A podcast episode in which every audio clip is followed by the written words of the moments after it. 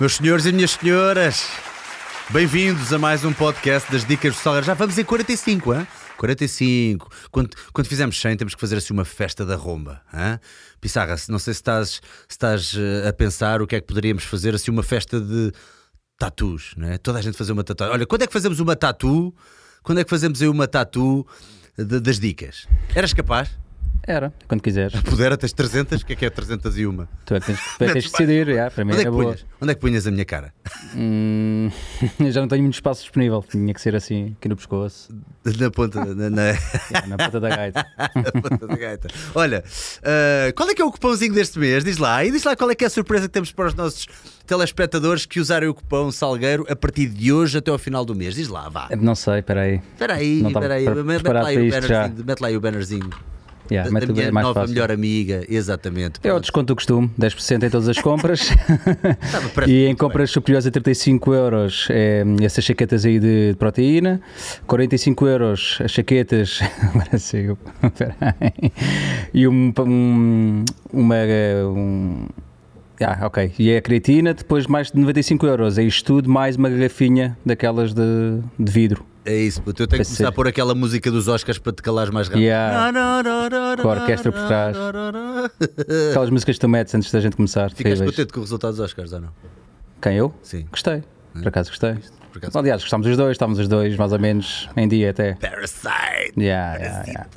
Parasita-nos, Se parasita bem que também gostei do 1917. Não vi esse ainda, não vi esse, tem, Yeah, tem que ver. mas é bom, mas é bom, gostei. Mas não vou aos IMAX da vida, eu não gosto da. pá, não, eu não vi de no IMAX, eu não vi no Eu IMAX. gosto de ver à maneira, à moda antiga. Agora, tipo, aí, parece que estás dentro do filme. Eu não quero estar dentro do filme, eu quero estar fora do filme. Olha, diz-me só uma coisa: mostra só aí o banner da da- da- da trotinetes. Trotinetes. Que eu agora ando para todo o lado com o, uma. Não é Yeah, nada disso. Está bem irritante. Ah, ok, não te calas com a trotinete. Eu não, eu não me calo com a é trotinete porque eu ando mesmo a utilizar a trotinete. Epá, a Prozis agora tem uma trotinete. Pronto, basicamente é isso, aquelas trotinetes elétricas. Epá, e dá jeito. Apesar de Lisboa ser muito com altos e baixos, não é como Amsterdão ou uma cena assim, não é daquelas cidades em que tu andas planamente, mas até é bom que assim obriga-me a dar ao, ao pé de vez em quando e queime mais umas calorias. Eu ando para todo lado com ela para fazer os meus treininhos, para ir ao, ao mandarim, para ir pá, onde quer que seja. Eu até já recebo E- fotos de amigos meus a dizer: Olha, quem é este cachorro aqui? Ah, yeah. não sei onde a andar. E há um amigo E bom. um paparazzi sacana, estava a, andar, estava a andar de carro e começou-me a tirar fotos eu no meio da rua a andar de trotinete. Mas veja, eu não minto. É verdade. No entanto, todas as pessoas que utilizarem o cupão Salgueiro em compras Prozis desde hoje, dia 16, até ao final do mês, ficam habilitadas automaticamente, e pode ser qualquer valor que tu, que tu ah, compres, ah, de compras, ah, ficas habilitado ou habilitada automaticamente a ganhar uma trotinete fantástica, se quiseres até assim lá, Salgueiro. Estás a ver? Não? Sim? Até dia 28, Boa. né? E, ah, até dia... Ah, até dia 28. Pois. Até dia 28, exatamente. Se bem desculpa. que o mês tem 29, não é? Foi um erro meu, que eu virei para a senhora Prós e disse assim: Olha, até dia 28. Eu não sabia que este ano era ano. É bissexto. Bissexto. É bissexto. Este ano é ano bissexto. Bem, Não é até dia 28. exato, não é até dia 28, é até dia 29. Não, Obrigado, Pissarra. não, é até dia 28 a promoção. Sim, Certo. eu estou a dizer, Ah. o, o ano é até dia 28, não é Ah. até dia 20. eh, Está bem. não, é até dia 29, não é até dia 20. Esquece. É até, man, comprem cenas na Prozis que eu dou-vos uma trotineta a todos. Vá, está feito. A todos não. Olha, olha aí, puto, olha aí, puto. As dicas vão à falência. Temos que criar um Patreon, se calhar era boa ideia. Olha, Olha, Uh, vou apresentar aqui o nosso convidado hoje, Dr. Paulo Finuras. Quero agradecer muito uh, teres vindo até aqui. Vou começar já por dizer às pessoas que eu tenho uma regra, que é quando as pessoas me põem à vontade e falam elas primeiro nisto, eu aceito. Que é, ele pôs-me logo à vontade e disse: trata-me por tu. Não é? Uh, e eu tenho sempre um bocadinho aquele salamaleque de você, você, você. E não gosto de ser eu a perguntar à pessoa: posso tratar por tu? Portanto, se me disser logo, trata-me por tu, eu trato logo por tu. Paulo, vou tratar por tu. Ok. Somos amigos de longa data. Apesar de nos estarmos a conhecer hoje. Faz 25 anos, acho eu, amanhã. Ah, 25 anos. Ah, exatamente, 25 anos. E estes treininhos, como é que têm corrido? Muito bem, todos os dias levanto-me, faço cerca de 10 km. Puxa só, puxa só o microfone para ti. que- 10 km pela Marina de Lisboa, todos os dias. Opa! Estou a mentir, não sei se é perceptível. Não, eu pensei que ias dizer 10 km de, de Não, linhas de, percu- de, de- de percorridas de leitura. Por de- acaso, ah, não, devo ser honesto, Hum, sim. ah, Aqui só quero honestidade, ó Paulo. por causa dos 10 km, eu faço 10 mil passos obrigatoriamente todos os dias com o meu cão. Ah, é? Isso não estou a mentir, estou a falar sério. Espera aí, espera aí, com o teu cão do género. O teu cão é que o desgraçado é que tem que fazer 10 mil passos? Ou seja, metes uma coleirinha- coleirazinha no cão? Para ele, sim, com a coleira, claro. É um husky. E o que é que tem que portanto, eh, Sim, tem que fazer, mas para ele não é nada. Para um husky, 10 mil passos. Ah, é um husky. É um Epá, husky, são lindos isso é uma brincadeira. É. Isso é uma brincadeira. Devia andar mais. Mas isto obriga-me a esta rotina, Uhum, uhum. que é importante. Eh, e de facto, quando se anda, pensa-se imenso. É uma coisa também boa que eu aprendi. Quando passei com o meu cão, além de ensinar inglês, também E diz-me uma coisa, nunca sentes que às vezes. Pergunta, pronto, parece uma pergunta estúpida, mas obviamente vais entender e toda a gente vai entender. Sentes que às vezes é, é perigoso pensar demasiado? Não, não, não, não vejo que seja eh, perigoso. Pode ser cansativo, mas não é perigoso. Sabes que o fitness para mim às vezes é um escape para não pensar tanto, sabes? Se eu, se eu principalmente estiver a fazer uma atividade física em que eu estou centrado e focado na técnica do exercício, ou se estiver a fazer qualquer coisa com um acessório qualquer, ou um material, ou as artes marciais, que foi onde eu comecei também o meu, o, o meu fitness, vá, digamos assim. eh, Tem, tem tanta coisa em que eu me foco e não consigo estar a pensar em mais nada que depois, quando eu saio das artes marciais ou quando saio do treino e volto ao cérebro, parece que até estou mais desperto. De repente, até consigo ler com mais. eh, de forma mais célere, não é? E parece que apreendo Em, melhor. em nenhum momento desses deixaste de pensar. O teu cérebro está sempre a computar. Pois. Sempre. Pode estar com módulos diferentes para resolver problemas diferentes, mas está sempre a computar. Isso é inevitável e até é bom. Pois. Mas se calhar aquele foco naquela coisinha, tipo tão, tão mais próxima, faz com que eu não vá tão para longe, estás a ver? Não sei. Olha, Paulo, diz-me uma coisa. Qual é que é o teu background? Fala-nos um bocadinho sobre aquilo que tu fazes, uh, que eu já te explico onde é que eu te vi pela primeira vez e porque é que eu uh, fiquei logo. Tenho que trazer cá, eh, tenho que trazer cá o Paulo. Meu background, sim, rapidamente.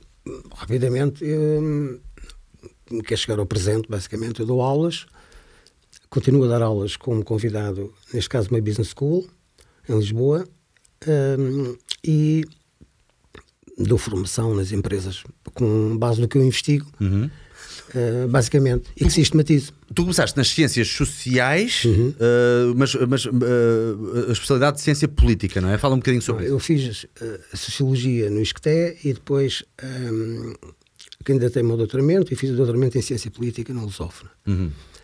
E é no âmbito desse percurso que salto para aquilo que se chamava Sociobiologia, que agora se chama Psicologia Evolutiva ou Evolucionista, como queres, e que usa o paradigma evolutivo para integrar as ciências todas. O que é que é isso, o paradigma evolutivo? O que é que é a evolução?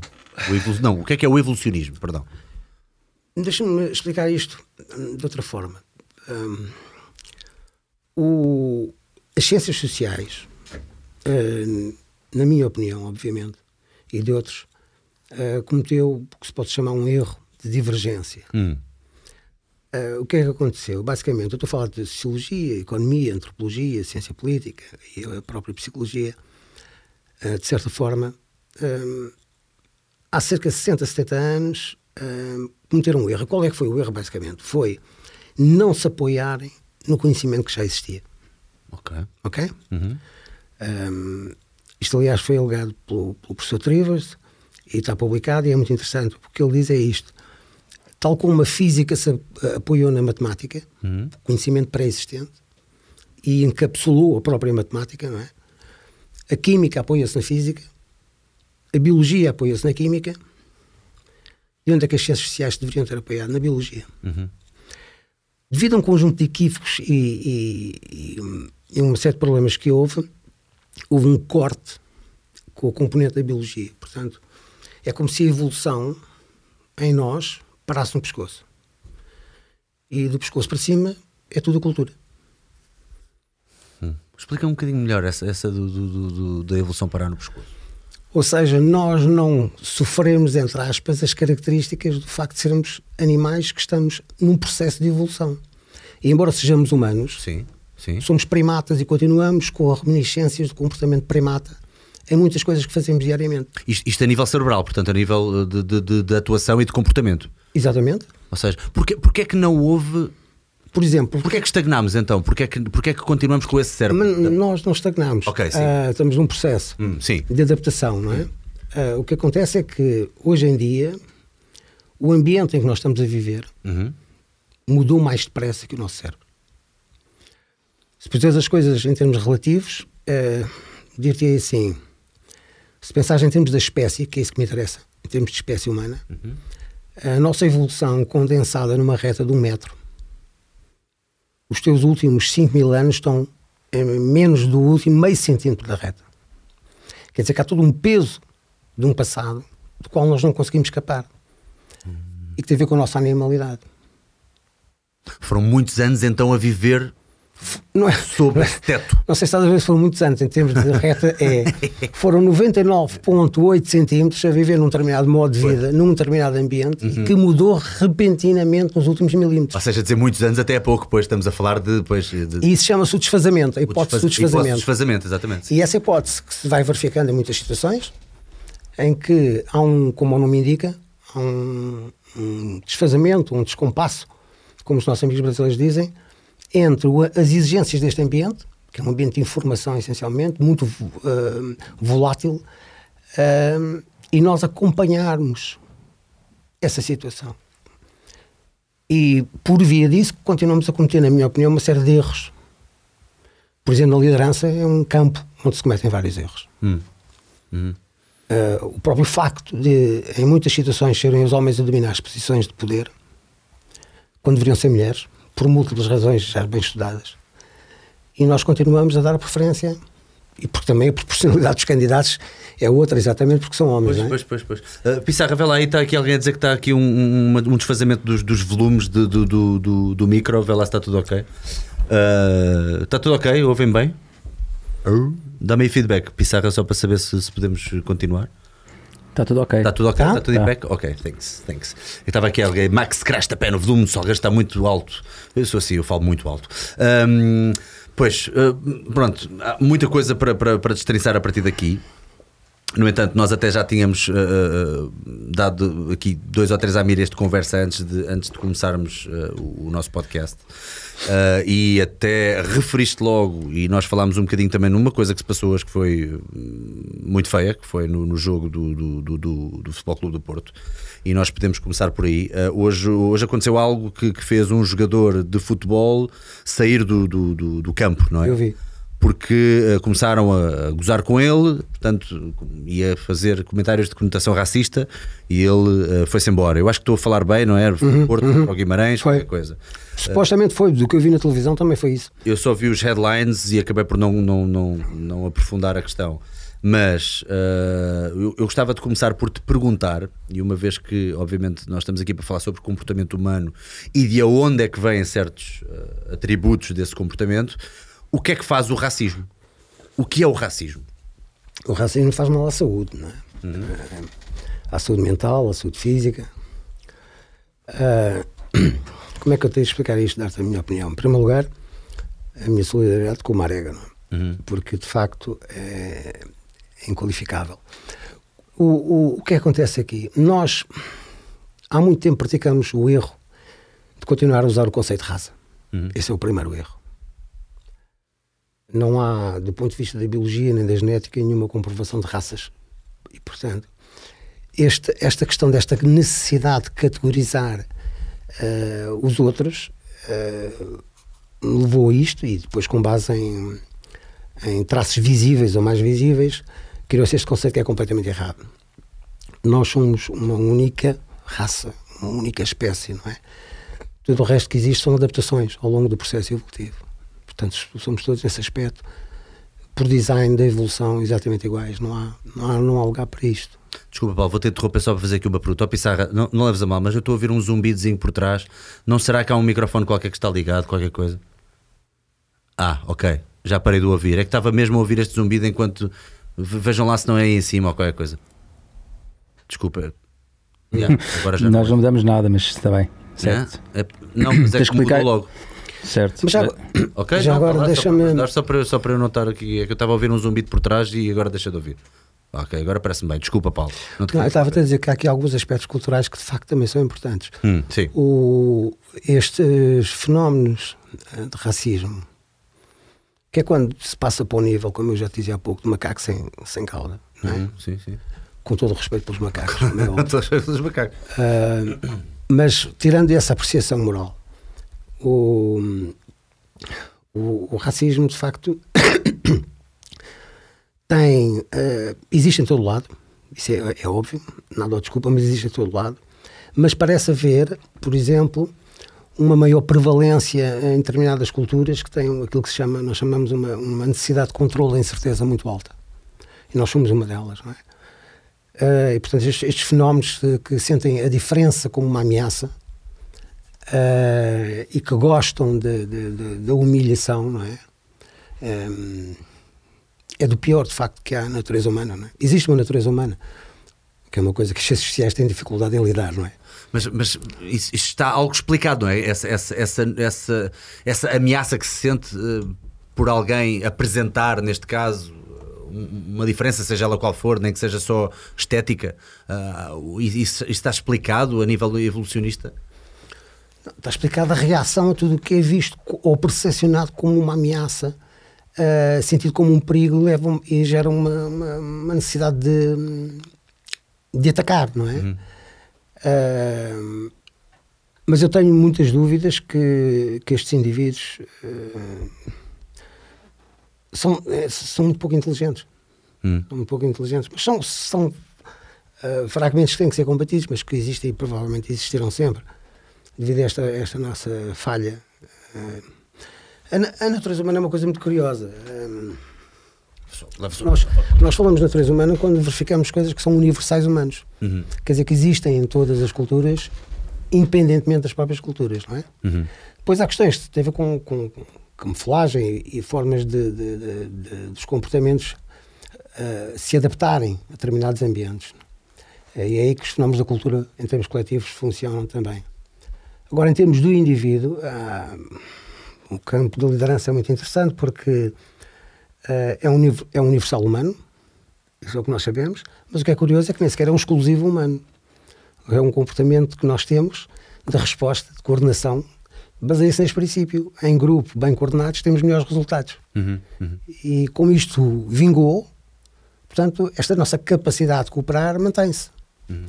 Uh, somos mais fortes, bem liderados e coordenados do que sem liderança e sem coordenação.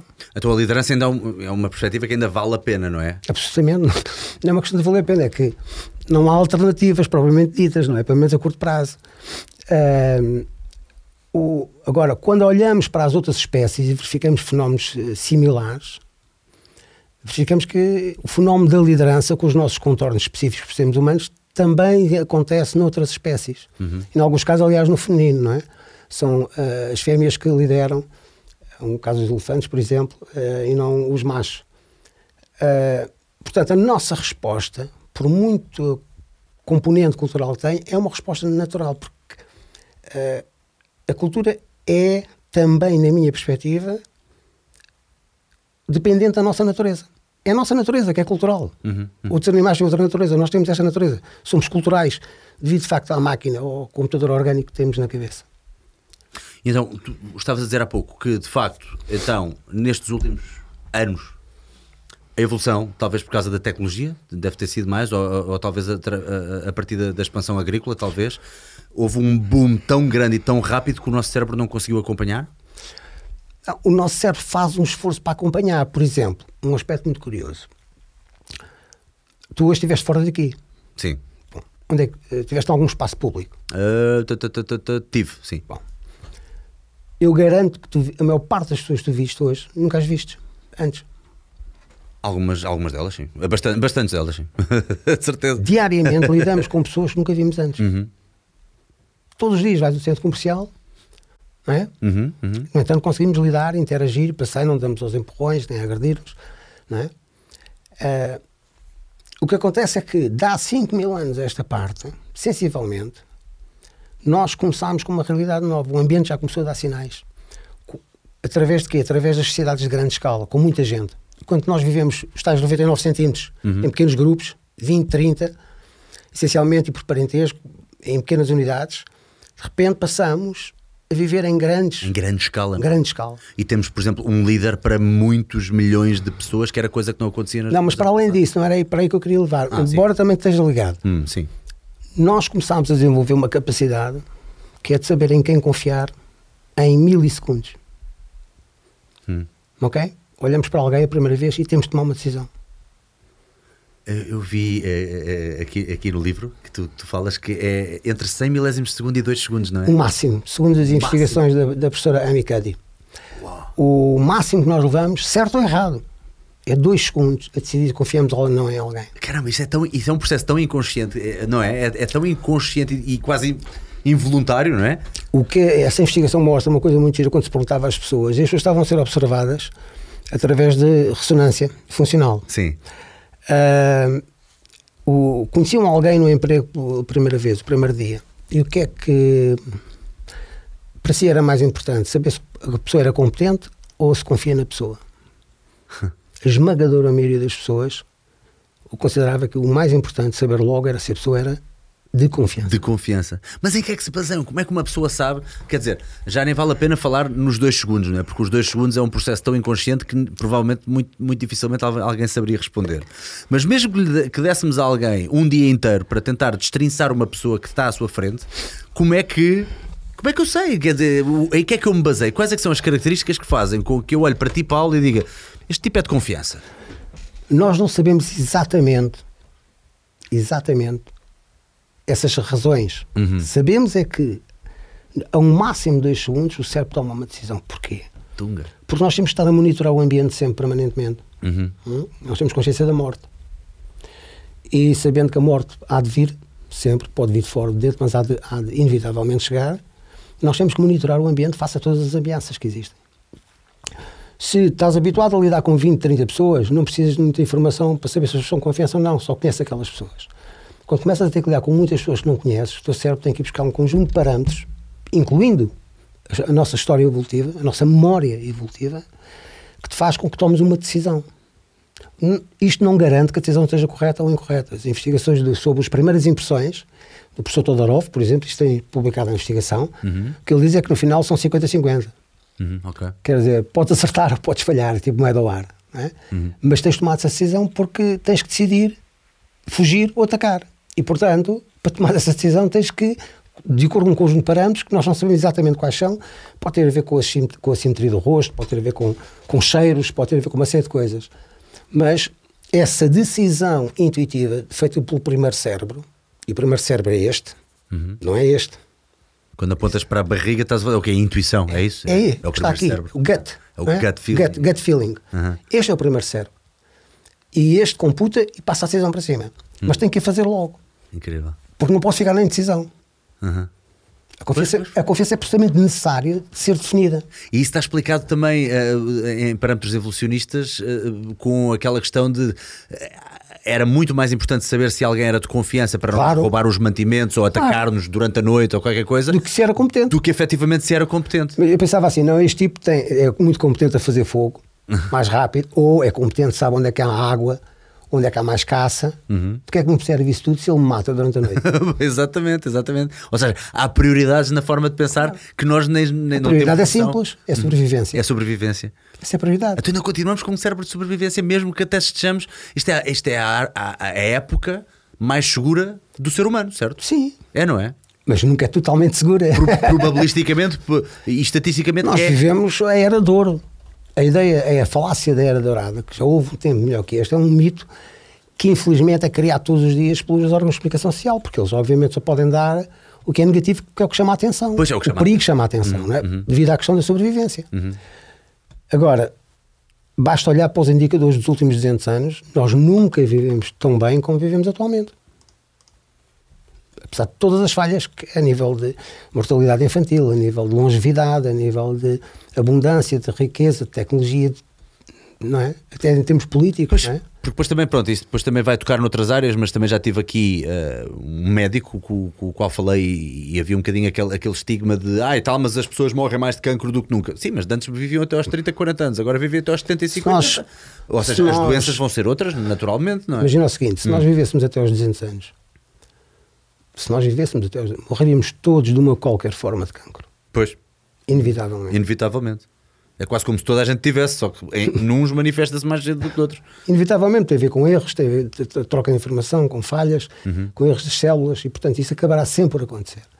Quanto maior longevidade, mais acontece, não é? Um, de facto, isso não, não, não, não há outra forma de ser. Mas voltando à questão da política, Uhum. eh, ou da ligação com a política, é interessante porque, por exemplo, quando olhamos para a democracia no mundo, Desculpa, não percebi. a democracia, Quando olhamos para. Ah, Democracia. eu não tinha percebido a a frase. democracia não é uma coisa binária, não é uma coisa em que se está ou não está. Ok? Isso, a gravidez é que é binária. A democracia é um processo. E é um processo que tem vários eh, patamares. Nós podemos, por exemplo, a Economist faz um relatório muito interessante em que classifica graus de democracia, que é mais correto falar. E considera, eh, no último estudo, para 165 países, a chamada democracia plena, ok? que tem um conjunto de parâmetros que estão todos preenchidos em alto grau, de 0 a 10. Há a democracia com falhas, pois falhas têm a ver com aqueles 7 ou 8 indicadores. Uhum. Ah, aos sistemas híbridos, têm componentes democráticos, mas também autoritários, e os regimes autoritários. Estes quatro grandes clusters. E de acordo com, com a correspondência àqueles padrões de- dos parâmetros definidos. Ah, dos 165 países, quantos é que tu achas que são democracias plenas? Plenas? Ui. Arrisco-me a dizer quê? 2%? 3%? Não, um pouco mais. Mais? É um pouco mais. Sou mas muito- cerca muito de pouco 13%, se não estou em erro. Hum. Ah, quer dizer que se tu puseres. Já agora estou curioso, que tipo de parâmetros é que estás a falar? Estás a falar de 7 ou 8 parâmetros? Só assim por alto, dá um amirete. Eleições livres e justas, por Ok, exemplo. ok, ok. A existência de, de sindicatos e liberdade de expressão. Uhum. Um conjunto de parâmetros que ou há mais ou menos, isso faz com que um regime Ok. Hum. vá da autoritária à democracia plena. De facto, nós ainda continuamos, e a questão é interessante é esta, a democracia não é o ponto de partida. É o ponto de chegada. Uhum. E tem que se defender muito bem, eh, porque é frágil. Portanto, nós, nós temos tendência, do ponto de vista primata, e depois eu quero introduzir aqui uma nota importante, para não haver mal entendido, Força, que eu vou dizer. Claro que sim, claro que sim. Nós caminhamos e temos tendência para as estruturas hierárquicas, sempre. A todos os níveis. A todos os níveis. E, portanto, eh, caminhamos, digamos, de um autoritarismo para uma democracia. Esse é o nosso percurso. Por isso é que a maioria ainda não é uma democracia. A maioria das sociedades humanas não são democráticas. Também não são democracias plenas. São uma das outras três formas. A nota que eu quero introduzir aqui, que é importante, que é a seguinte, porque pode dar más interpretações. Sim.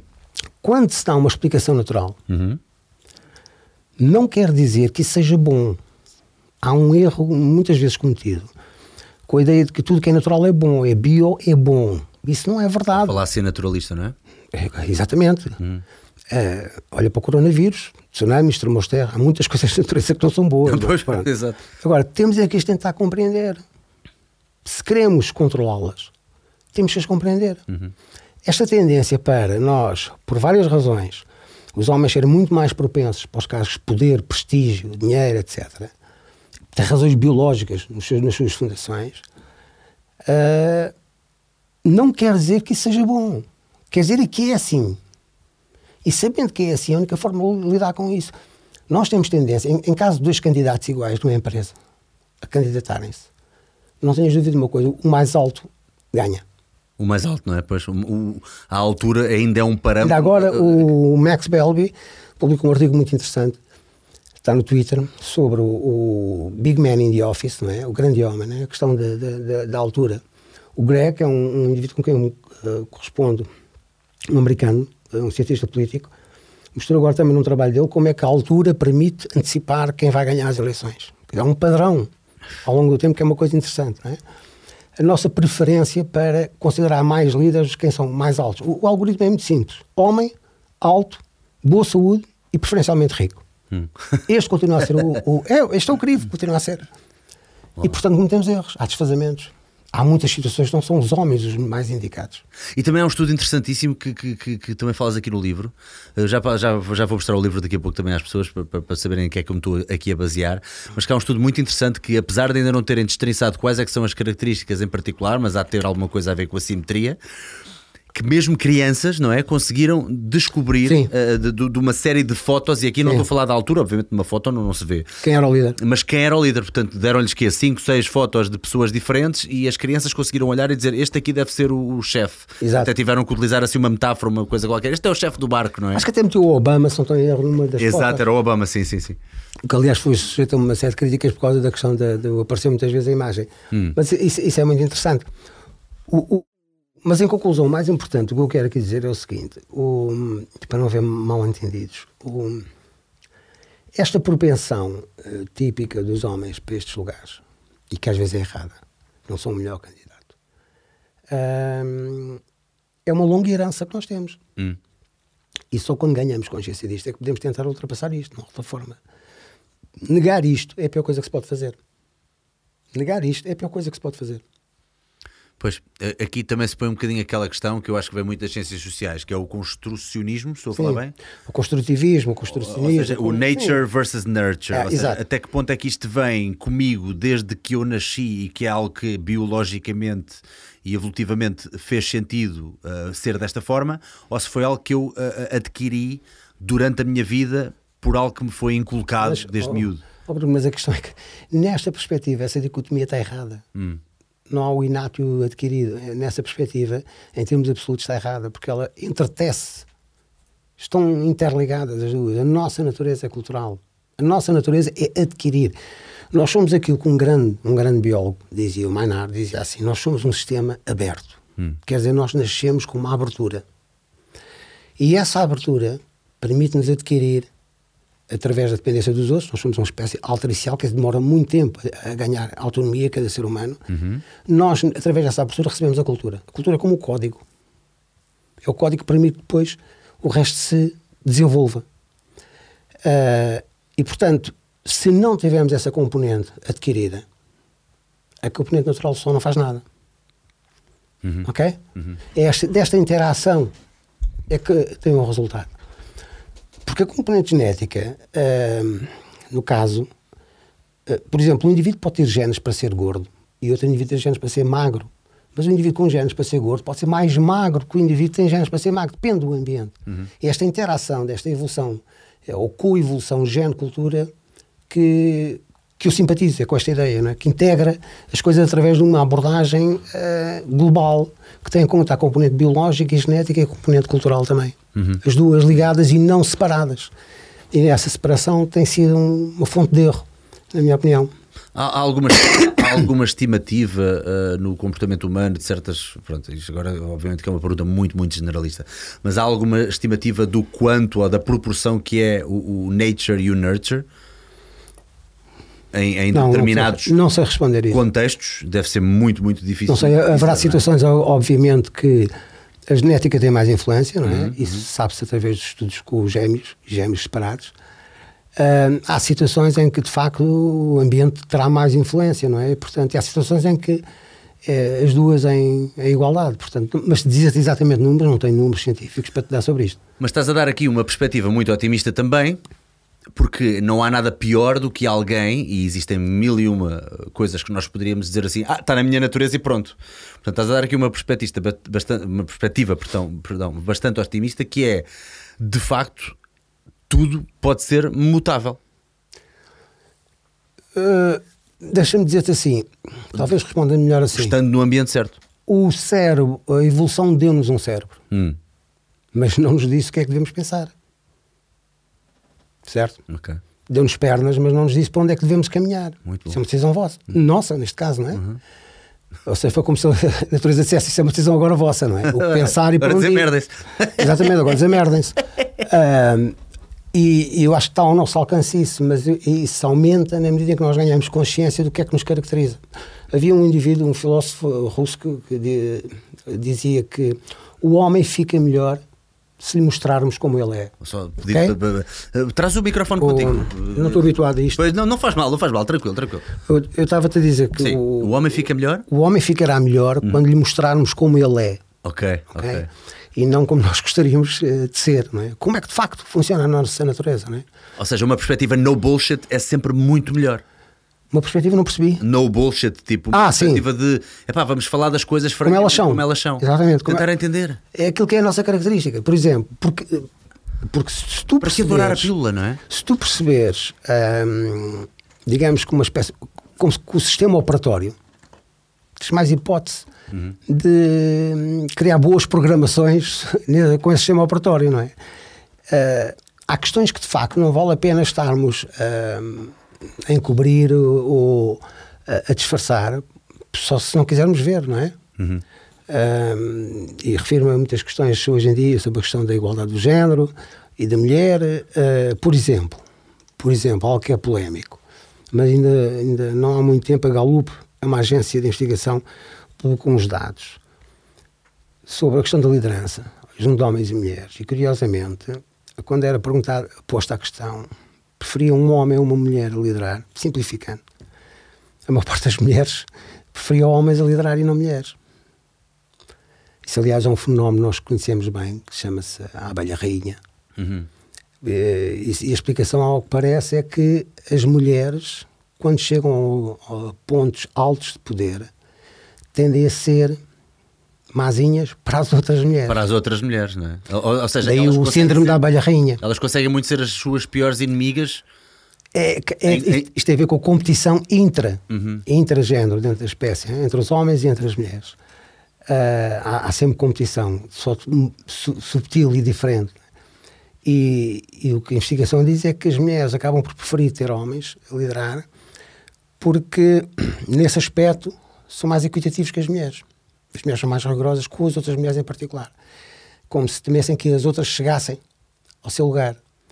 Uh, e, e, este fenómeno chamado da abelha rainha é muito curioso, claro que levanta sempre muita polémica. É? Claro, claro, é, é, difícil ouvir estas coisas, mas a verdade é que toda a gente mas... sabe. Inerentemente as pessoas sabem que eh, são verdades, não é? Quer dizer, são factos, não, não é.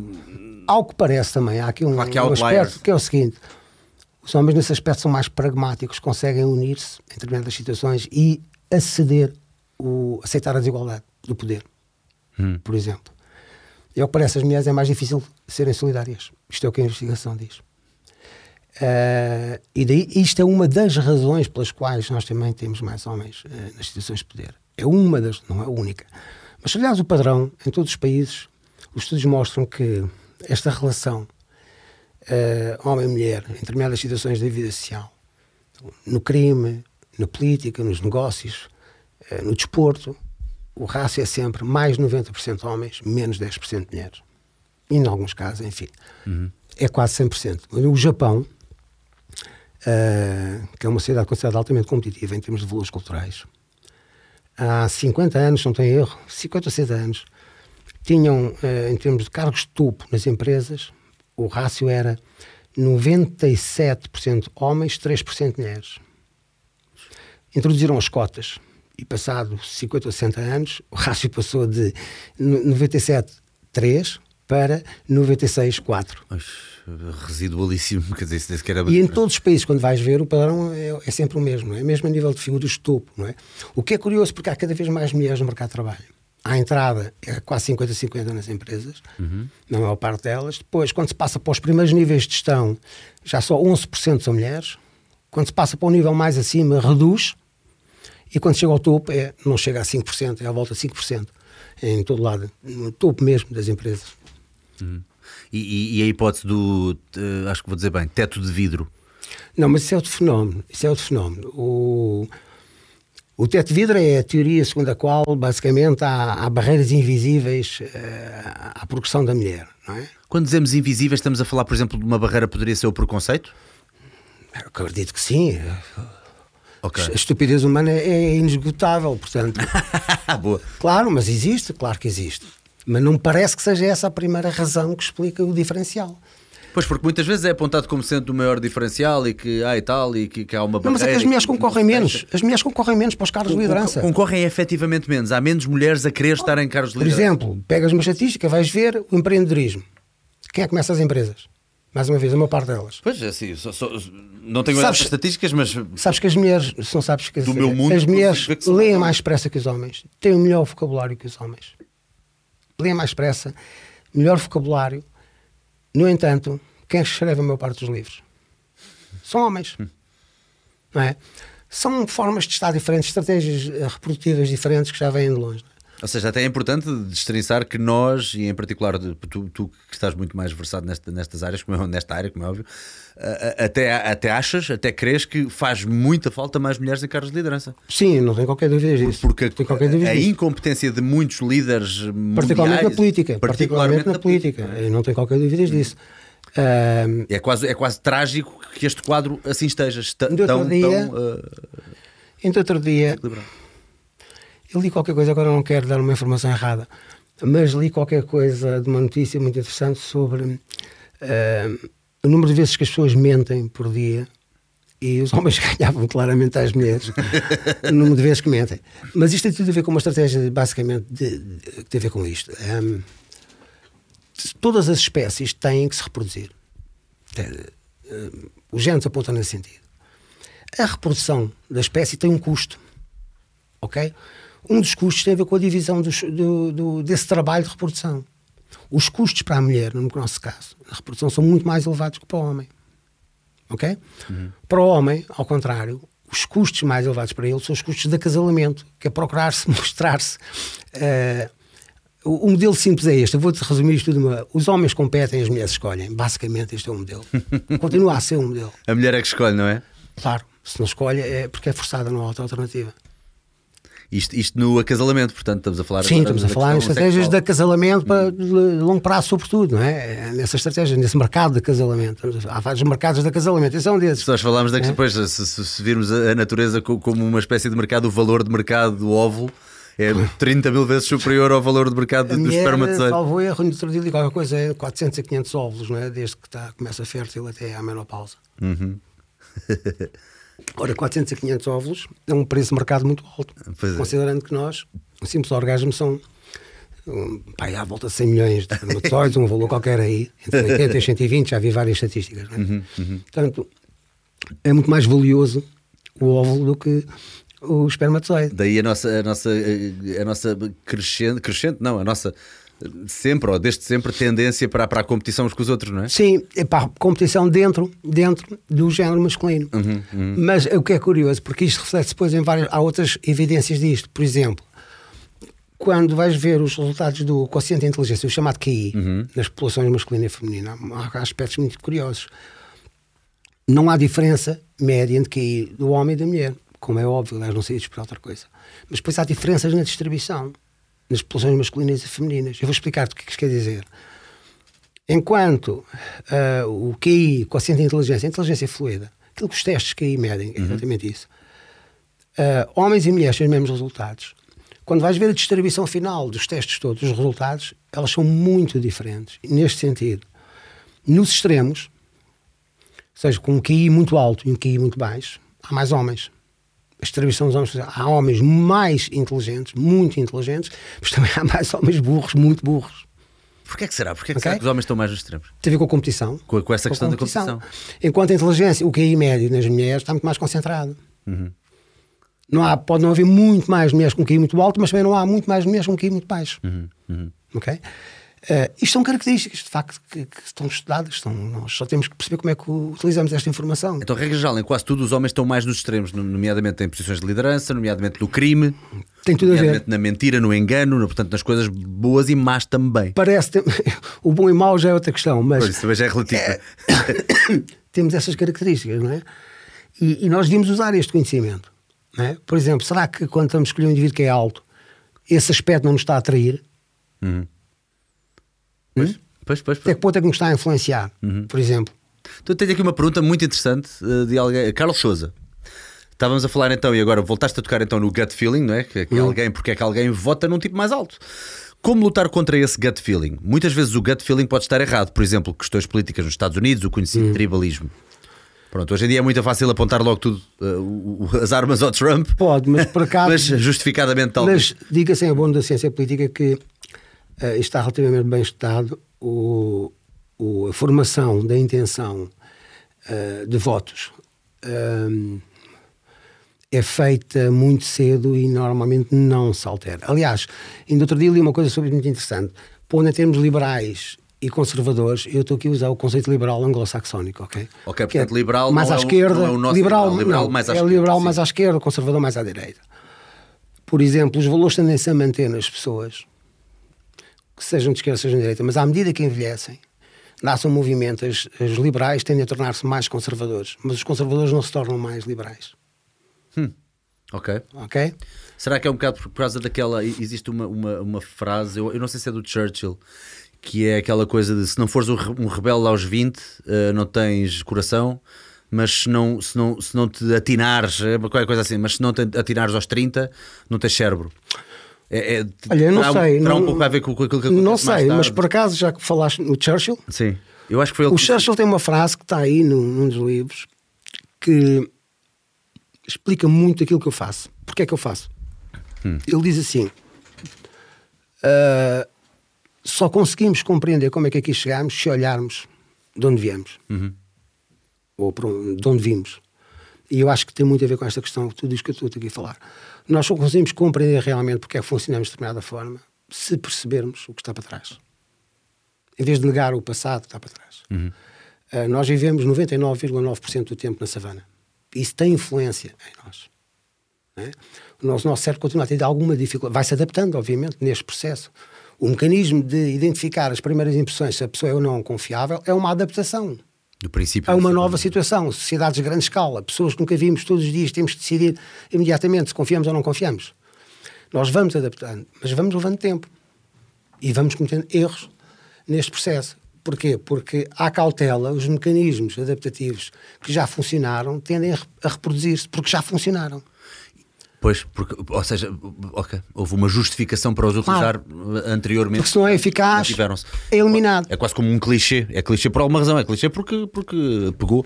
Eh, e e- e diz-me uma coisa. E, e então, mas, mas que tipo de ferramentas é que nós podemos utilizar? O que é que poderia ser útil no dia a dia para as pessoas fazerem para lutarem contra esse gut feeling e contra esse, esse- esses vá, Bom. pré-conceitos? Eu não tenho propriamente uma receita exata. Uhum, Se tivesse, vendia. vendia. Yeah. Mas há algumas dicas interessantes. Bom, a primeira é que tem que ter consciência disso, não é? Se não souberes isso, não tens consciência disso. A primeira. a atuar de uma forma inconsciente, não é? Ahm, e portanto, esse é o primeiro passo, é trabalhar sobre a consciência, não é? o que é que existe, o que é que não, e ver as coisas de uma determinada forma. A segunda é que para ver as coisas de uma determinada forma é, é preciso bastante. ahm, como é que eu ia dizer? O termo não é muito correto, mas não me ocorre outro, que é alguma humildade cognitiva, ou seja, ah, nós temos tendência para julgar que a informação que temos sobre as coisas é a mais correta. Hum. Isso não acontece, hum, se calhar, a maior parte das vezes. Não é? Nós temos tendência para julgar o mundo com base no que vimos nas notícias, na televisão e nos jornais e nas redes sociais. é? O sucesso das redes sociais e dos telemóveis tem a ver com o nosso cérebro social. O nosso cérebro é eminentemente social. Hum? Sei se já pensaste nisso. Nós temos sempre tendência e sobrevivemos com base no grupo. E não sozinhos, não sobreviveríamos. E, portanto, o nosso cérebro é eminentemente social. Os problemas são eminentemente sempre sociais. Já pensaste nisto? A espécie humana é inventiva, concordas? Sim. Olhas à tua volta. Mas nós, como indivíduos, somos muito pouco inventivos.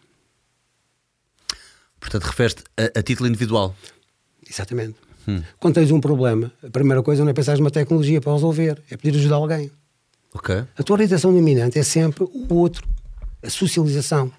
Daí o nosso cérebro ser eminentemente um cérebro social. Mas, mas grandes invenções do mundo e que puderam mudar as coisas e facilitar não foram criadas ou, ou as concepções não foram feitas por uma pessoa só, muitas vezes? Acho que a maior parte das ideias são de uma pessoa, depois pode partilhá-las e que são Pronto, ser é- em grupo. esse Mas isso é outra grupo, questão. sim, isso sim, é outra sim. questão. Agora, isto é um efeito do todo, não é? Por exemplo, uma coisa curiosa, nós até 1970, salvo erro, 70, não tínhamos rodas nas malas. Professor- Há um professor que tem um trabalho sobre isto muito interessante. Não tínhamos rodas, nunca ninguém se tinha lembrado de pôr rodas nas malas. Andávamos a carregá-las. Há quantos anos andamos a carregar malas? O trolley, como o conhece hoje, foi inventado por um piloto em 1984. Já viste? é? No entanto, somos milhões a carregar malas, ninguém se lembrou. Tanto tempo a ter uma carga tempo. de trabalho repetente. Pá, mas por- só, só, o Ah, resto, ponham rodas nisso. pá. dá que pensar o que é que ainda há que tanto, que tanto jeito pode dar e que, e que pode, e que pode ser ainda inventado, não é? Apesar de haver sempre um bocadinho aquela sensação de que ah, já foi tudo inventado. Não, claro que não, claro que não. Entretanto, Mas- eu estou aqui a seguir a dica do Max Crash the Pen. Descruza as pernas, Salgueiro. Olha a postura. Desculpa, Paulo, estou aqui com uma má postura, aparentemente. Max Crash the Pen. Mas agora, então, mas onde é que tu viste a primeira vez? Ah, é verdade, é verdade, não tinha contado. Agora estou curioso. Ó Pissarra, tira lá a pergunta do Carlos Souza, pá, a gente já respondeu à pergunta. Ah, o... Hoje vais levar tal tal e também já viu o que é que aconteceu aqui ao, ao, ao nosso geral. Isto hoje está a correr bem. Ora, exatamente, sim, pois, o geral caiu. A nossa GoPro de serviço deu, deu aqui um tombo. Não venhas arranjar que não é preciso. Já aí vou. Tranquilo, não é preciso, deixa estar, deixa estar. Ficamos com os nossos planos eh, pessoais e, e- e- e individualizados. Eu vi-te num livro que eu estou a ler, chamado Como Investir no Seu Cérebro. Ah, E logo no início, eu, eu, eu leio as, as, os reviews de, de- de alguns autores, de autores e pessoas, e vejo lá, Paulo Finuras, e tu estavas a falar muito bem daquele livro. Vê lá tu, algo me atraiu, não sei porquê, e eu fui-te pesquisar. E a primeira coisa que apareceu foi o YouTube, não é? E vi no Alvin, vi-te no Alvin. Aliás, eu pedi o teu contacto ao Alvin, ao Fernando Alvin, e vi-te no programa dele a falar lá sobre as diferenças entre os homens e as mulheres, a, falar sobre, sobre, sobre este- estes assuntos, e eu gostei tanto da tua comunicação que eu pensei, ah, eu tenho que trazer, tenho que trazer o Paulo ao podcast. Ah, Já viste como sim, alguma sim. coisa me levou a ver os comentários laterais ou iniciais, vá, os reviews de um, de um, de um livro. Ah, engraçado, gostaste desse livro do Como Investir no Seu Cérebro? gostei e como eu digo lá, eh, e repito, de facto, tudo começa no cérebro e acaba por tudo acabar no cérebro. Uhum. E, portanto, não há coisa melhor para nós tratarmos do que o nosso computador orgânico, não é? Aquilo tem uma perspectiva muito gira, que é, eles dizem qualquer coisa como, nós, imagina, e isto para, para mim ainda faz mais sentido, não é? Nós hoje em dia queremos treinar o nosso corpo e temos noção de alguns padrões, há algumas coisas que nós sabemos que podemos ir fazer, podemos ir fazer umas flexões, uns agachamentos, qualquer coisa. Temos umas ideias, mesmo que não as saibamos englobar ou- ou- ou- ou encaixar na perfeição e fazer ali um bom padrão de treino, temos umas ideias de como fazê-lo. O cérebro já é outro, toda outra questão, portanto, às vezes é um bocadinho mais, mais difícil saber o que é que eu poderia fazer hoje. Vou ler eh, e, e- pronto. E é Sim, mas eh, há pouco, e depois acabámos, acabei eu por divergir. Hum, sim. Eh, há- acho que o meu melhor conselho pode ser este. há um trabalho do professor Glenn Guerra, da Universidade de Nova York, que saiu muito recentemente um livro, e, que, e outro do, do professor Von Hippel, que é o Salto Social, Social Leap, aliás, de onde eu estava a falar desta ideia de inovação, tinha a ver com o vem nesse livro.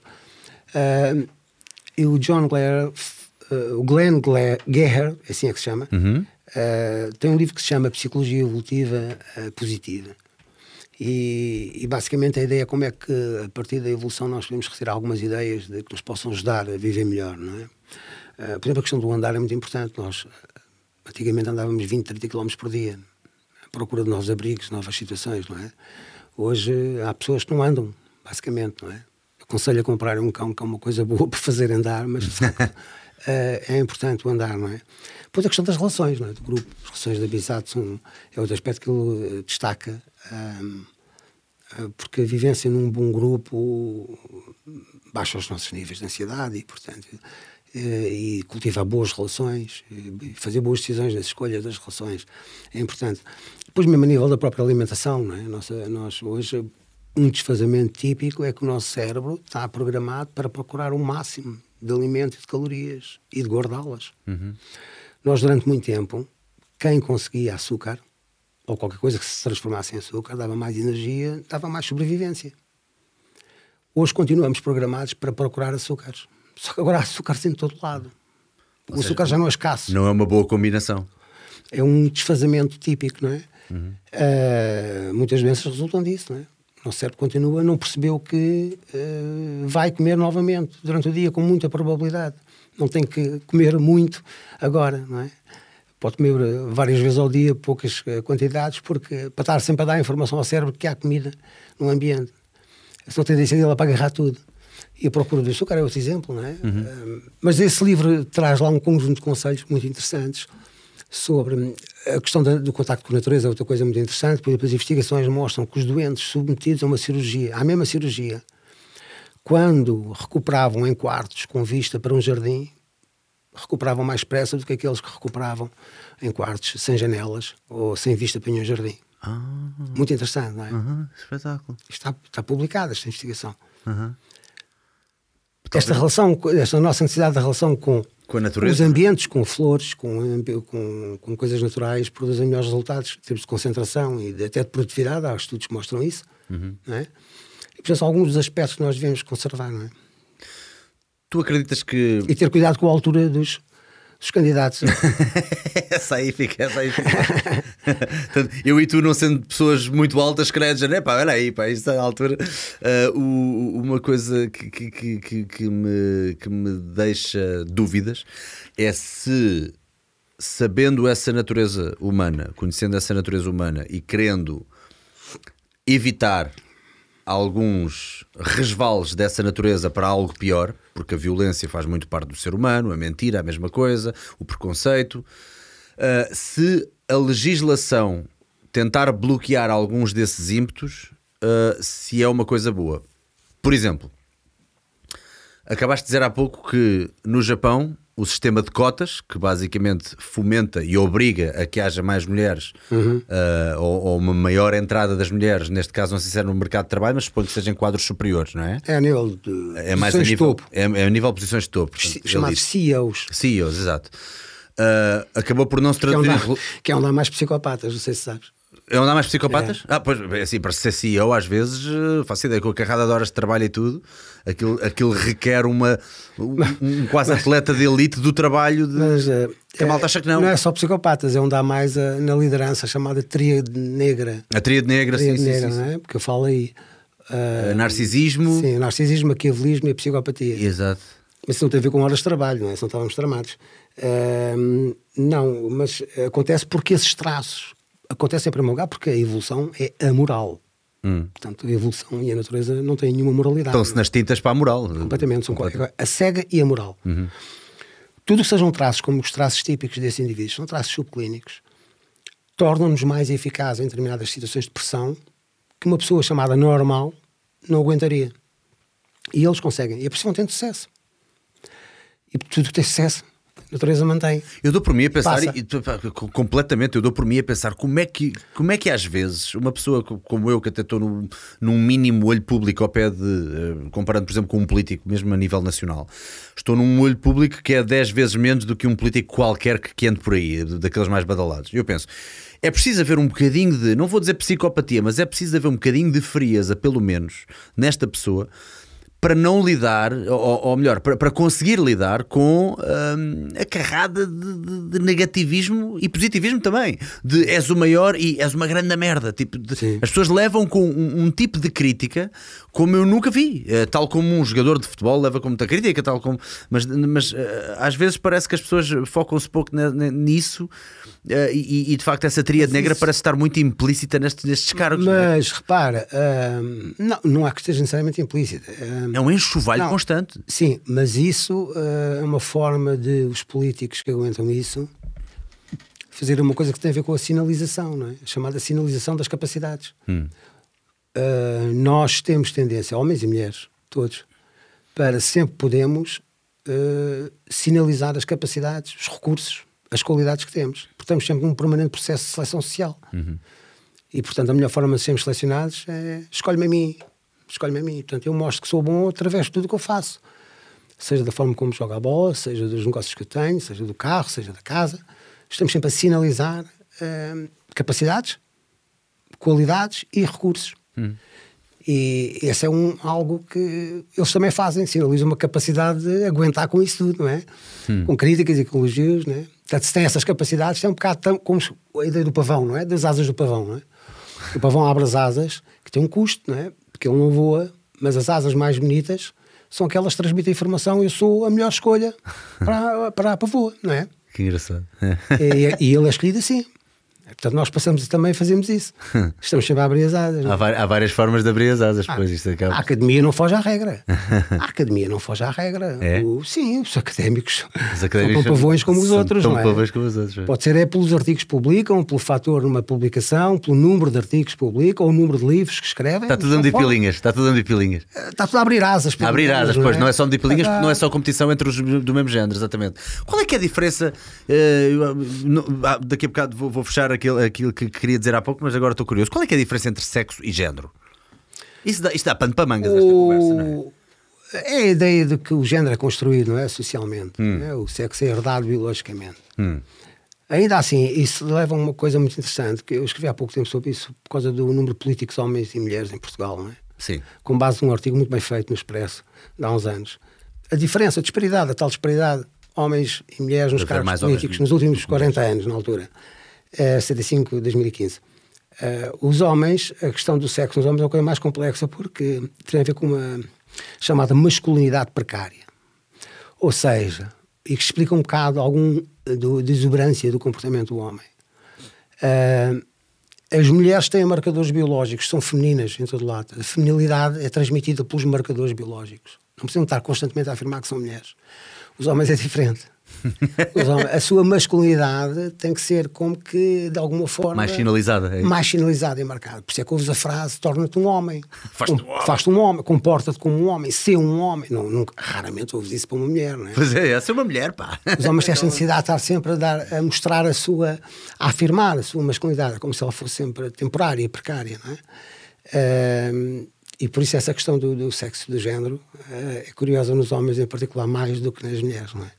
Mas é o tal modelo, eles competem, elas escolhem, né? Então, então, e na tua opinião, o sexo é a mesma coisa que género ou não?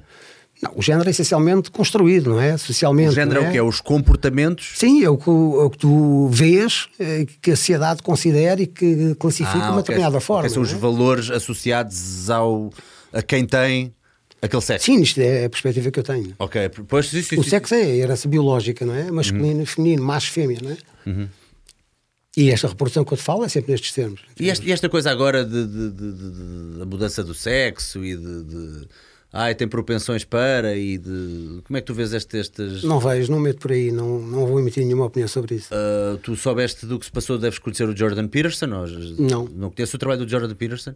Quem? Ele é muito, muito badalado na- na- na- na- nas redes sociais também, e no YouTube em particular.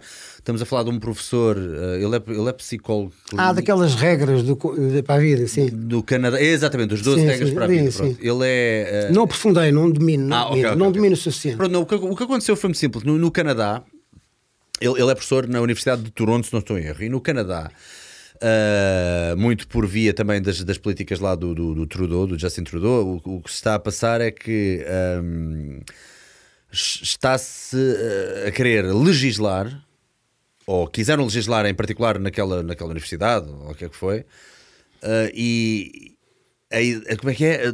Tu. Ah, era por causa dos pronomes esta questão dos pronomes hoje em dia do ele, ela. Portanto, existe o ele e o ela, não é?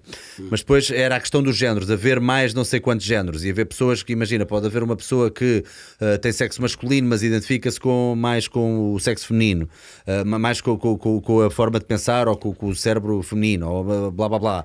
E depois existem vários vários uh, um, pronomes que, que podem ser chamados e uh, só sei alguns em inglês que é o zir e o zer, em vez de ser só him e her, é him, her, zir, zer, zer pronto. Epá, acho que não- Estamos a falar não de precisas toda uma conjuntura de- pronto. Só me ocorre uma coisa: os canadianos não têm mais nada para fazer. é. É exatamente, me exatamente. ocorre. Pronto, mas a questão foi uh, por via de lei queriam obrigar isto também toca naquilo que eu queria dizer há bocado, quando se criam leis para tentar criar eh, mais eh, ou, ou tentar fomentar menos preconceito, queriam criar uh, lei que te eh, impedisse Hum. ou, ou que te obrigasse a chamar à pessoa aquilo que ela quer ser chamada. Ao que este professor Jordan Peterson disse: Meus senhores, eu não me importo de chamar à pessoa por simpatia. Se a pessoa me pedir, não me chames ele ou ela, chama-me qualquer, qualquer outra coisa, outro pronome qualquer, eu chamo com todo o gosto. Mas eu ser obrigado por lei a fazer isso é coisa que eu nunca vou. hum, coisa. Porque tam- estamos a ir contra anos, pronto, depois ele depois defendeu-se um pouco com a biologia, não é? Estamos a ir contra anos de biologia, que de facto existem diferenças entre o homem e a mulher e blá blá blá. E uma pessoa chegar aqui hoje e dizer-me que é um homem quando perfeitamente é uma mulher, eu não vou chamar só porque sim, só porque isto é obrigatório por lei. Pronto, e ele a partir daí ficou bastante badalado e escreveu entretanto o livro, mas já, ele já tem anos e anos de carreira.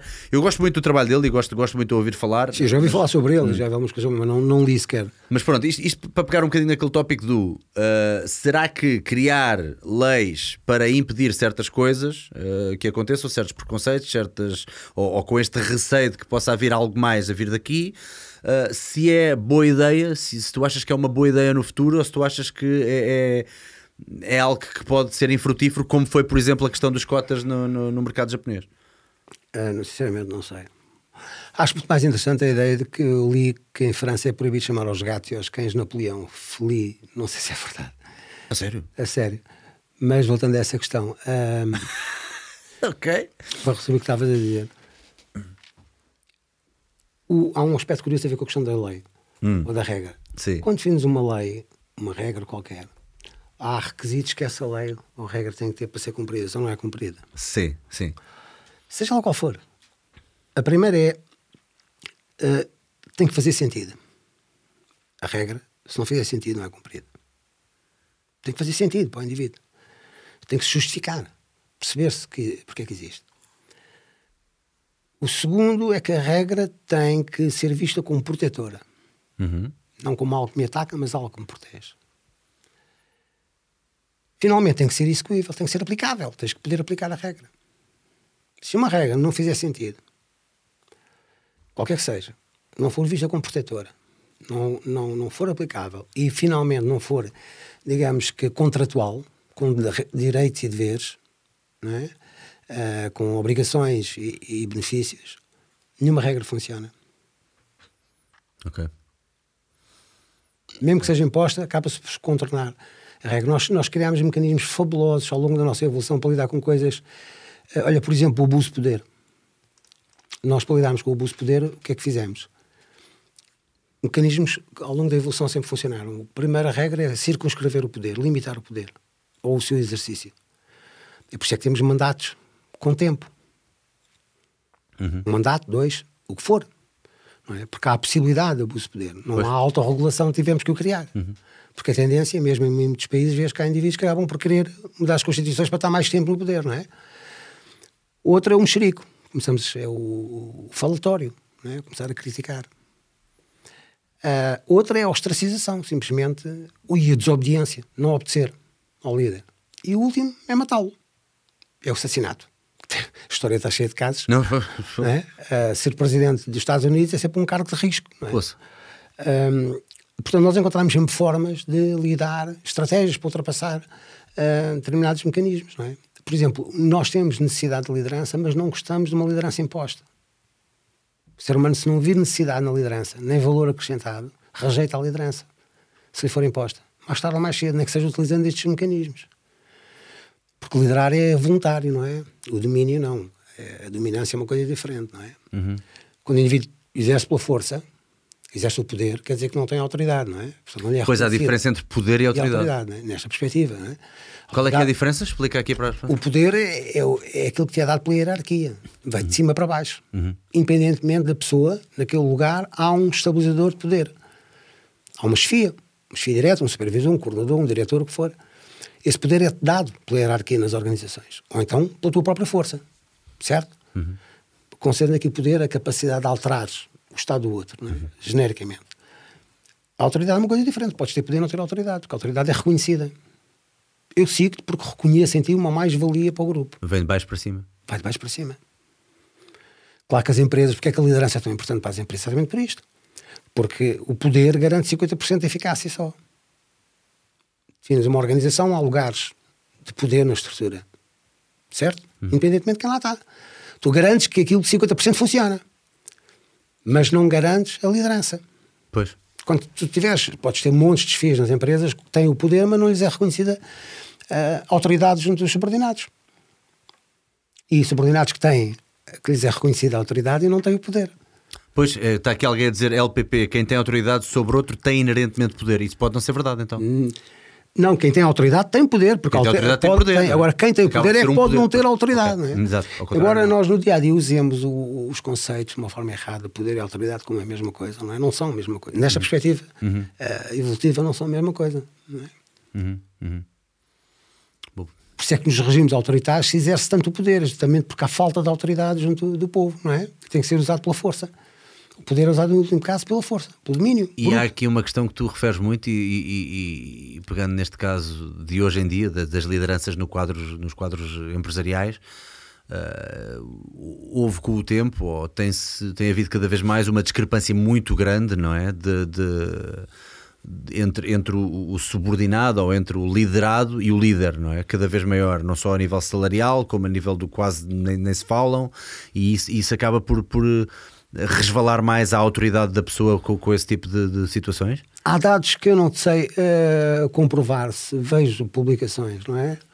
Há dados da Gallup e de outros que dizem que há um problema geral de uh, disengagement, é o termo em inglês, é um termo giro, disengagement. Hum, disengagement. Que as pessoas não estão suficientemente envolvidas ou comprometidas com as organizações. Eu não sei se realmente é assim ou não, pelo que eu vou vendo. Uh, é evidente que há um rendimento acrescido de uma pessoa que está envolvida com qualquer coisa, como em tudo na vida. É evidente. E é evidente que há muitas falhas de liderança. Uh, pode haver até gestão, mas há falhas de liderança. E hum, lembra-te que há uma, há uma mudança radical. Tu, de antes, ao longo da nossa evolução, nós escolhíamos os líderes. Quer dizer, continuamos a escolhê-los, mas agora é diferente nas empresas. Pode aparecer um chefe, nunca viste lá nenhum. Uhum. Não tiveste nenhuma palavra. Foi nomeado ou veio de fora, a empresa contratou. E, portanto, há um desfazamento entre a psicologia dos liderados e da liderança evolutiva e a nova psicologia nas organizações, em particular. Por outro lado, há mais duas coisas interessantes. Uma é que é mais difícil liderar hoje. Porque hoje, para liderar efetivamente, tens que desempenhar muitos papéis que nós acreditamos que anteriormente estavam dispersos nos grupos. Hoje tens que os desempenhar todos. E outra terceira coisa é que tu tens de perceber, de facto, a psicologia do liderado para perceberes o líder. Isso é um aspecto que este paradigma me ajudou a ver de uma maneira que até aqui nunca tinha visto. As teorias de liderança são sempre focadas no líder, esquece os liderados. Não é possível, não há líderes sem liderados. Não, não é possível. Vou-te contar uma história. Hum. Um indivíduo naufragou numa ilha. Isto para perceber a importância dos liderados. Hum. Naufragou numa ilha e sobreviveu ele e 1500 carneiros. Ficou nessa ilha quase 30 anos. Ao fim de 30 anos foi encontrado. Já não tinha 1500 carneiros. Tinha mais de 50 mil carneiros. Hum. Não sei qual é a taxa de reprodução, mas tinha seguramente mais de 50 mil carneiros. Uh, e quando lhe perguntaram, ele já nem sabia há quanto tempo ele estava, uh, perguntaram, então, mas não sabe há quanto tempo está aqui? E ele já lá estaria há um, cerca de 30 anos. Então, mas como é que o senhor se chama? E ele diz assim, Ernesto. okay? Até ele precisava dos carneiros para ser líder. Mas esta questão é porque, de facto, o, o a liderança pura, de facto, é um ato, é, um, é um mecanismo. Nós temos vários mecanismos adaptativos. E um deles resolve este problema chego-me à frente e lidero ou prefiro seguir. É uma opção. Hum. É uma opção. Com custos e benefícios. Às vezes o mais inteligente não é liderar, é ser liderado. Pois, às vezes é o mais inteligente. Convém é ter um bom líder, não é? Uhum. Portanto, é, essa é que é a questão. E é, é, é aí que está o segredo, não é? Um, de facto, temos muitas falhas, vamos aprendendo e vamos melhorando. Eu acho que as empresas vão melhorando também do que eu vou conhecendo mas as empresas que sem dúvida conseguirem conciliar estas duas coisas, autoridade e poder, de facto, têm muito mais possibilidades de ser mais eficazes, evidente. Tu há bocado disseste-me que, que, depois me querias contar qualquer coisa sobre o fitness, que o fitness tinha também uh, ah, uma gênese muito interessante. O, conceito o, o que é que é o fitness? Porquê é que nós treinamos? O, o, conceito de fitness que eu te falei, quando hum. eu ouvi falar no fitness, o, da, da, biologia tem a ver com o sucesso reprodutivo, não é? Uhum. Portanto, as pessoas aumentam o fitness na medida em que aumentam a, a sua linhagem, não é? Em termos reprodutivos. O, quer a sua direta, quer uh, também diretamente do seu grupo mais alargado. E daí o inclusive fitness, não é? Que é o fitness inclusivo. É uma palavra que é extremamente difícil, no fundo, traduzir para português, não é? Ou percebes a ideia ou eu não. Pois. Tu, pois, quando pois. falas em fitness. Uh, queres dizer o quê? A própria palavra fitness, quer dizer, neste caso, fitness é. Estar em forma. Todo o tipo, de, exatamente, é todo o tipo de modalidades que tu podes fazer para tudo o que tu fazes com vista a estar em forma. Então, pode ser jogar a bola, pode ser fazer uma aula de zumba, pode ser fazer crossfit, pode ser fazer, sei lá, 30 por uma linha. Aqui o conceito tem mais a ver com, com, tem mais a ver, não, tem a ver com a questão, a, a questão reprodutiva. Ok, mais alguma coisa? Queres saber? E muita, muita coisa. Fogo, isto, isto, é, isto é uma. Uh, isto, isto, é, é, é, engraçado de ir, ir destriçando de, todo, todos estes, estes conteúdos. E, e dentro do fitness, depois existe também provavelmente existe muito aquela uh, lá está para ter sucesso reprodutivo, uma vez que também esteticamente e tudo, e muitas vezes as pessoas uhum. é engraçado porque aquilo que eu noto pela minha experiência é que as pessoas só quando, tem, só quando batem com os cornos na parede, desculpa a expressão, é, é, é que as pessoas começam a preocupar-se com coisas como a saúde, não é? Mas até lá, muita da sua principal motivação é, tal como em muitas outras coisas, provavelmente pelos três S, não é? Sim. Pelo status, pelo salário e pelo sexo. E o fitness é capaz de não ser muito diferente, mas neste caso estamos a falar, se calhar, de uma forma mais estética, não é? De, de ficarem mais bonitos ou mais atrativos ou abrirem as suas penas, do, as suas asas de, de pavão para poderem ser escolhidos, eh, não Sim. é? De, de, tanto os homens como as mulheres, creio, creio. Sim. eu.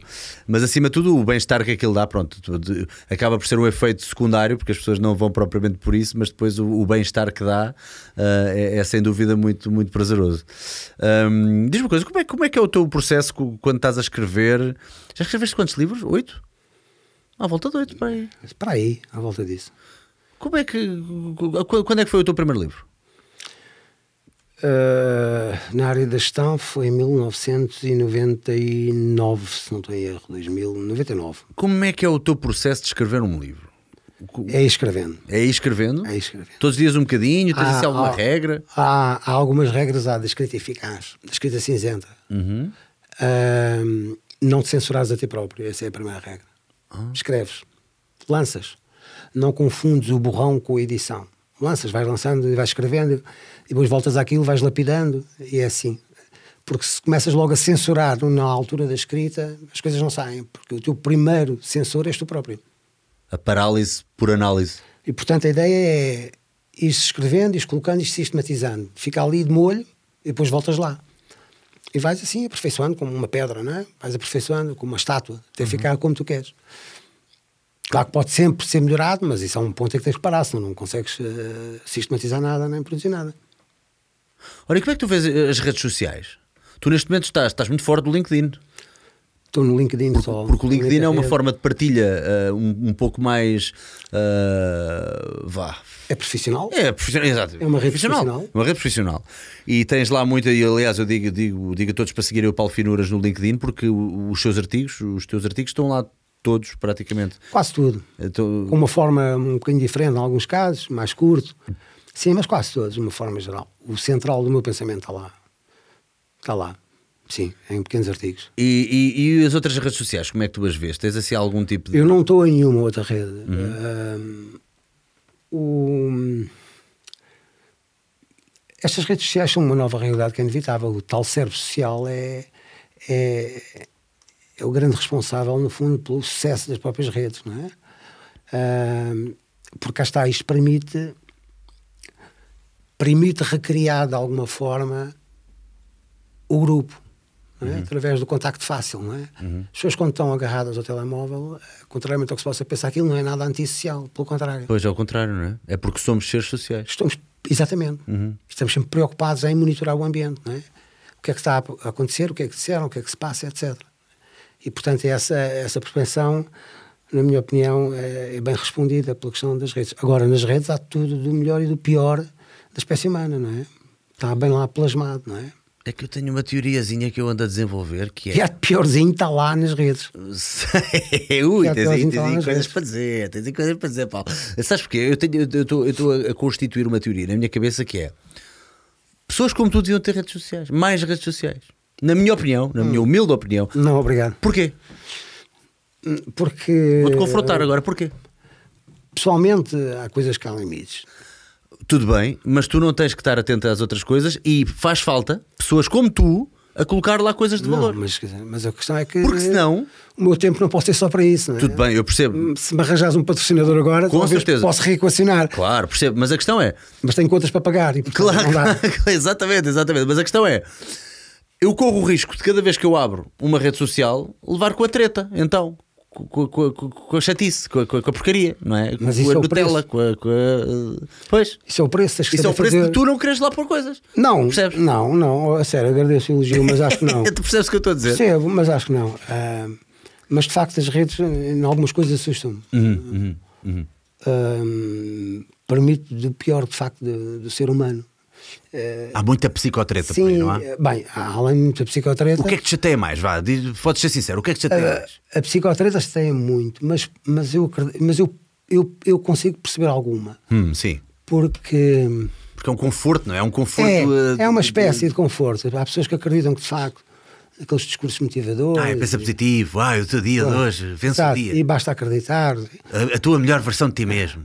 Gostas dessas frases? Mas eh, é, há muita dessa psicotreta, mas. eh, E de facto, repara uma coisa: mais de 50% da tua vida tu não controlas. Pensa bem. Pois Tu não. não escolheste os teus pais, Não, de todo, não. nem quando nasceste, nem onde é que nasceste, nem em que momento, nem em que condições. Uhum, Isso não são pormenores, não é? Uh, e, portanto, depois não se abordar outras coisas, como, olha, por exemplo, o conceito de, de, de felicidade, que é muitas vezes falado, hum. sentir-se feliz com a vida, usando a escala dos 10 graus, até totalmente feliz e nada feliz. Os estudos mostram que, estudos sérios sobre isso, a questão de que o dinheiro não dá felicidade. E, isso não dá felicidade, mas acalma os nervos, não é? o, o que os estudos mostram é que, ao longo do tempo, as pessoas têm um rendimento. Eu vou pôr em euros. Hum, sim, força. A original é em dólares, mas em euros. Será qualquer coisa como à volta de 50 mil euros de rendimento ano. Uhum. À medida que o rendimento aumenta, aumenta a percepção de felicidade e a sensação de estar feliz, de estar bem. Uhum. Obviamente, faz todo sentido uh, tens mais recursos, ok? Tens mais bem-estar. Agora, o que é curioso, e sim, é que a partir dessa, dessa altura já não é por ganhares mais que estás mais feliz. Ok. Ok? Essa linha depois fica plana. Há outros fatores aí que te podem ajudar a ser mais feliz. Portanto, a questão, por exemplo, a questão do, do hoje fala-se do propósito, não é? das pessoas arranjarem um propósito na vida, não é? Eu acho que de facto isso faz sentido, uma razão simples, porque o universo não tem nenhum propósito a vida não tem nenhum propósito conhecido. E, portanto, o melhor mesmo é tu arranjares algum para te entreteres enquanto aqui estás. É, porque não há nenhum propósito para a vida. Não há nenhum sentido para a vida. Existe porque existe do que nós sabemos hoje, à data do que sabemos hoje. Não há nenhum propósito conhecido, a não ser que vais para uma explicação religiosa, metafísica, uhum. uh, do ponto de vista religioso. Mas aí não vale a pena porque eu não, eu não vou entrar, ok? Na parte da religião, quando entra a parte da religião, só pergunta às pessoas se pode acreditar no que quiser de Deus, desde que não ouça vozes. Sou vozes é que tenho que me avisar porque é mais complicado. Não ouvir vozes, tudo bem. Mas uh, eu percebo que haja muita. Mas a religião pode ser, pode, ser, pode ser, tentando olhar do, do, de uma perspectiva ou de uma vela um bocadinho mais. Vá, não necessariamente positiva, positiva sim, mas, mas pode ajudar muita gente. Deu alguma convicção de obrigatoriedade sim, ajudou. e daquilo que nós poderíamos chamar de vai, eu sei que é relativo, mas de bondade ou de é, é um sistema de checks and balances moral das pessoas. Não seria assim tão, tão otimista, não é? Hum? Não seria assim tão Pronto. otimista. Estamos a falar, estás a falar que a Igreja religião, já fez. Da crença ou estás a falar da religião enquanto instituição? Não, não, não. E a instituição não, por favor. A instituição estávamos aqui o tempo todo a falar uh, provavelmente mais mal do que bem, pá, que aquilo é ridículo. Mas. Uh, eu não consigo, eu, eu Sérgio, não, já nem. nem não, mas. A força que tem a crença é um estado mental, qualquer crença é um estado mental. Exato. É que reduz Exatamente. a incerteza para as pessoas. Agora, hum, a crença num Deus, etc, etc, epá, não tenho mesmo paciência sequer. É que não tenho mesmo paciência para discutir isso. Qualquer explicação religiosa. Uma boa inteligência. Qualquer explicação religiosa da vida, para mim, parece um conto infantil. Portanto, okay. não, não, ficamos assim. Hum, pois. Agora, perceba a questão da crença, é óbvio. Uh, mas entre as causas de morte a religião devia estar entre as várias causas de morte, não é? A religião mata muita gente todos os anos. Ah, ok, mas pronto, estás a referir à instituição. Exatamente. Não, não, não. Estou a falar da questão da crença. Sim, a, mas a própria instituição depende da crença de alguns indivíduos. Po, pois, é? claro. Okay. De que eles pois. têm razão, os outros não têm, pois, não é? Os outros são infiéis, não é? Uhum. Que têm que ser punidos, não é? Este tipo de, de raciocínio doentio, eh, não tenho mesmo paciência para isto, não é? Um, Mas... E hoje em dia eh, o número de pessoas que é crente diminuiu significativamente e tem vindo a diminuir e só pode vir a diminuir. É, é, é. Né? Só pode vir a diminuir. Eu diria que até que à medida que aumenta o esclarecimento é, das pessoas e o espírito iluminista das pessoas, eh, a necessidade dessa crença vai caindo. Não é? Uhum. Agora, o, o, definir um propósito de utilidade social e deixar o mundo um bocadinho melhor com alguém que encontramos acho que, que isso faz bem, é saudável para pessoas encontrar um propósito. Exato. Não é? Uhum. O meu propósito, entre um, dos meus propósitos é passear o meu cão, não é? Portanto, eu, por aquele não engordo demasiado, não é? Seja Mas, sob a égide do, do que for, não é? Tipo, cada um há de ter as suas motivações e pronto, e nós também. Mas, por exemplo, quando eu faço a formação nas empresas, é, é, o meu princípio é, é exatamente este: é, é, pegar naquilo que eu sei que a investigação sabe, o que é que a investigação diz, e levar para as empresas, para a gestão porque os teus, muitos deles não aplicam porque não sabem. E é importante eles saberem. O conhecimento conta. A informação e o conhecimento contam. Mesmo que as pessoas falam, mas a questão é prática. Tudo que é prático tem uma teoria por trás. As pessoas não sabem qual é a teoria, mas tudo tem uma teoria por trás. E os conceitos, os conhecimentos e as teorizações são importantes. Porque quanto mais conhecimentos as pessoas têm, mais soluções têm, mais hipóteses têm. Uhum. Certo? Os países mais desenvolvidos, mais progressistas em todos os indicadores, em todos os indicadores, de rendimento, de saúde, de bem-estar, etc., são onde se produz mais conhecimento. E, portanto, é para levar o conhecimento para as organizações e para os gestores. E é isso que eu faço. Quer na questão da bioliderança, quer na questão da confiança, um, quer na questão das diferenças culturais, onde trabalho com, com o Offset Inside. O professor Offset faleceu, faleceu infelizmente, há dois no dias, dia 12. Um, deixa um legado enorme. É? E, e, portanto, são essas as minhas áreas. Acaba por ser esse o meu propósito, não é? Uhum para nos entretermos. Nós temos que nos entreter com qualquer coisa, né? Pois nós temos uma foto, tu, tu enviaste uma foto, coloca aí para com o professor Ofsted. Uh, isto, foi, isto foi em Amsterdão, foi, em, Amsterdão. foi em 2017. 2017. Celebrou-se os 40 anos do estudo IBM, o famoso estudo IBM, deu origem a todo o desenvolvimento que ele fez. Uh, e estávamos a chegar ao hotel da IBM, a IBM é perto.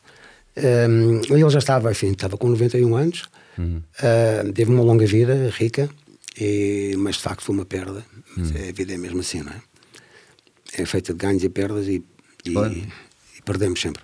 Tu, tu consegues eh, desligar-te bastante bem das, das, das, externalidades que podem ser um bocadinho mais como religião, percebes o que eu estou a dizer? Ou seja, uh, um, vês-te como um cientista?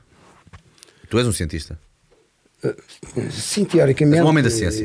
Tecnicamente, sim, sem dúvida alguma. Uh, há alguma área da tua vida em que tu te sintas do género ah, aqui até posso ser um bocadinho mais se calhar vou usar mal esta palavra mas mais esotérico ah, eu devo ser muito de esotérico em muitas coisas uh, e normal em muitas coisas não é? Uh, um, um, psiquiatra famoso dizia que as pessoas são todas normais até as conhecermos um bocadinho melhor não é?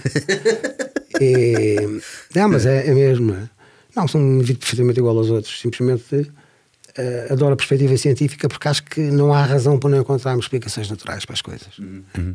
E há de haver, podemos não as conhecer, mas há de haver explicações. Tu é aquela malta que diz: não sou religioso, mas sou espiritual.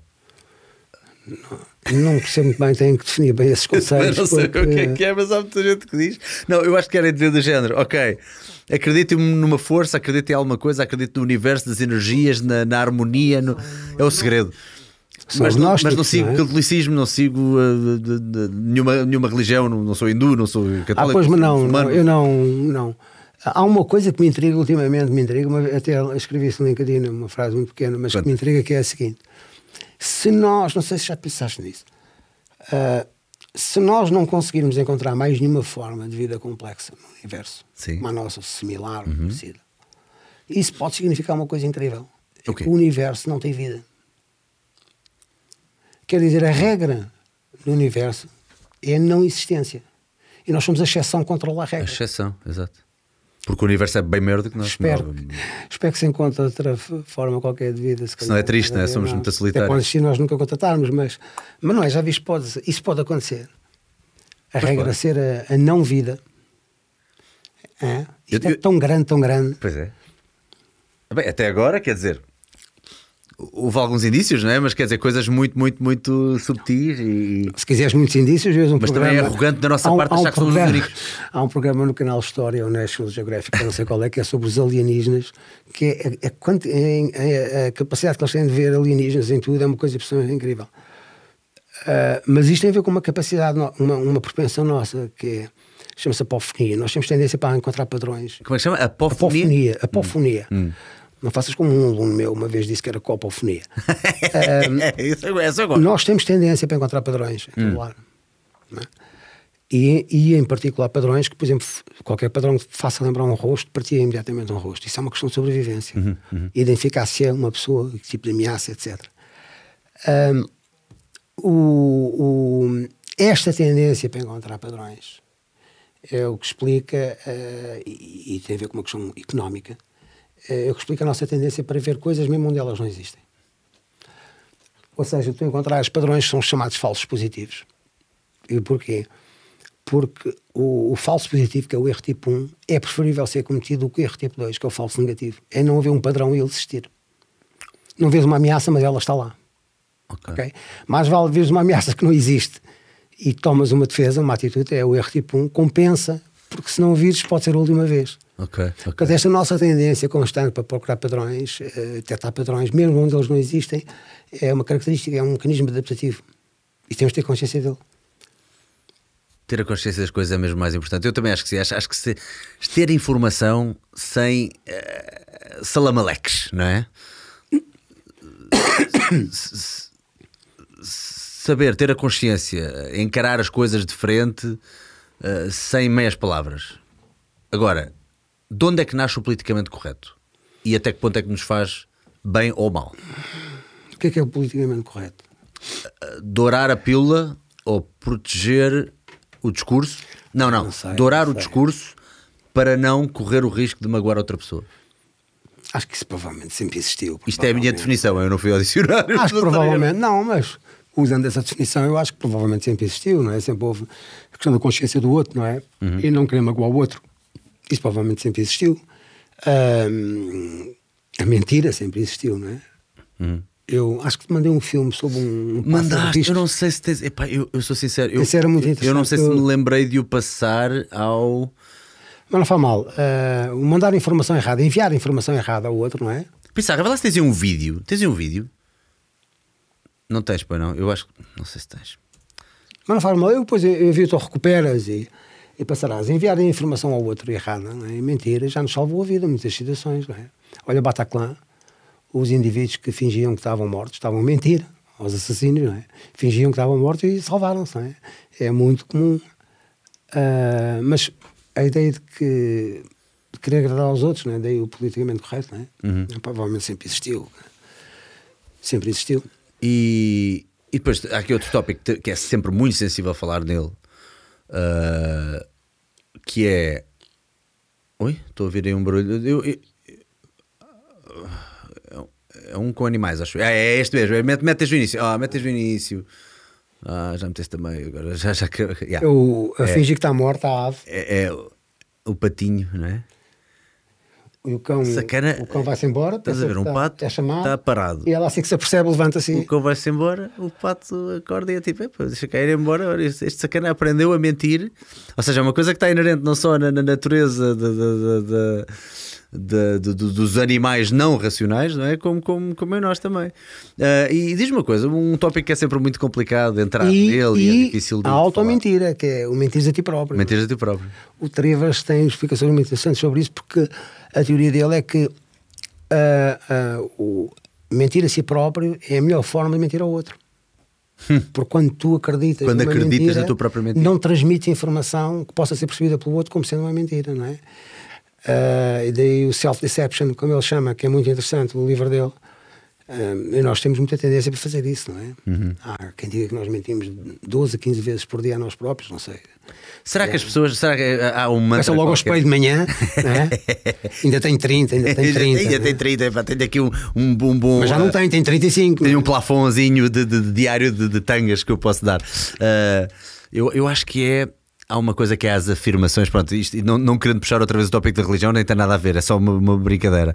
Acho, acho que há monges que têm um, um, aqueles colares com 108, acho que são 108 por, por uma data de razões, mas acho que, acho que cada vez que há uma afirmação, alguma coisa em que querem acreditar Uh, dizem 108 vezes. Eu lembrei-me agora disto para perguntar o seguinte: que é, tu achas que se uma pessoa disser várias vezes a si própria uma coisa, começa a acreditar nela, mesmo que de início soubesse que era mentira, que era tanga?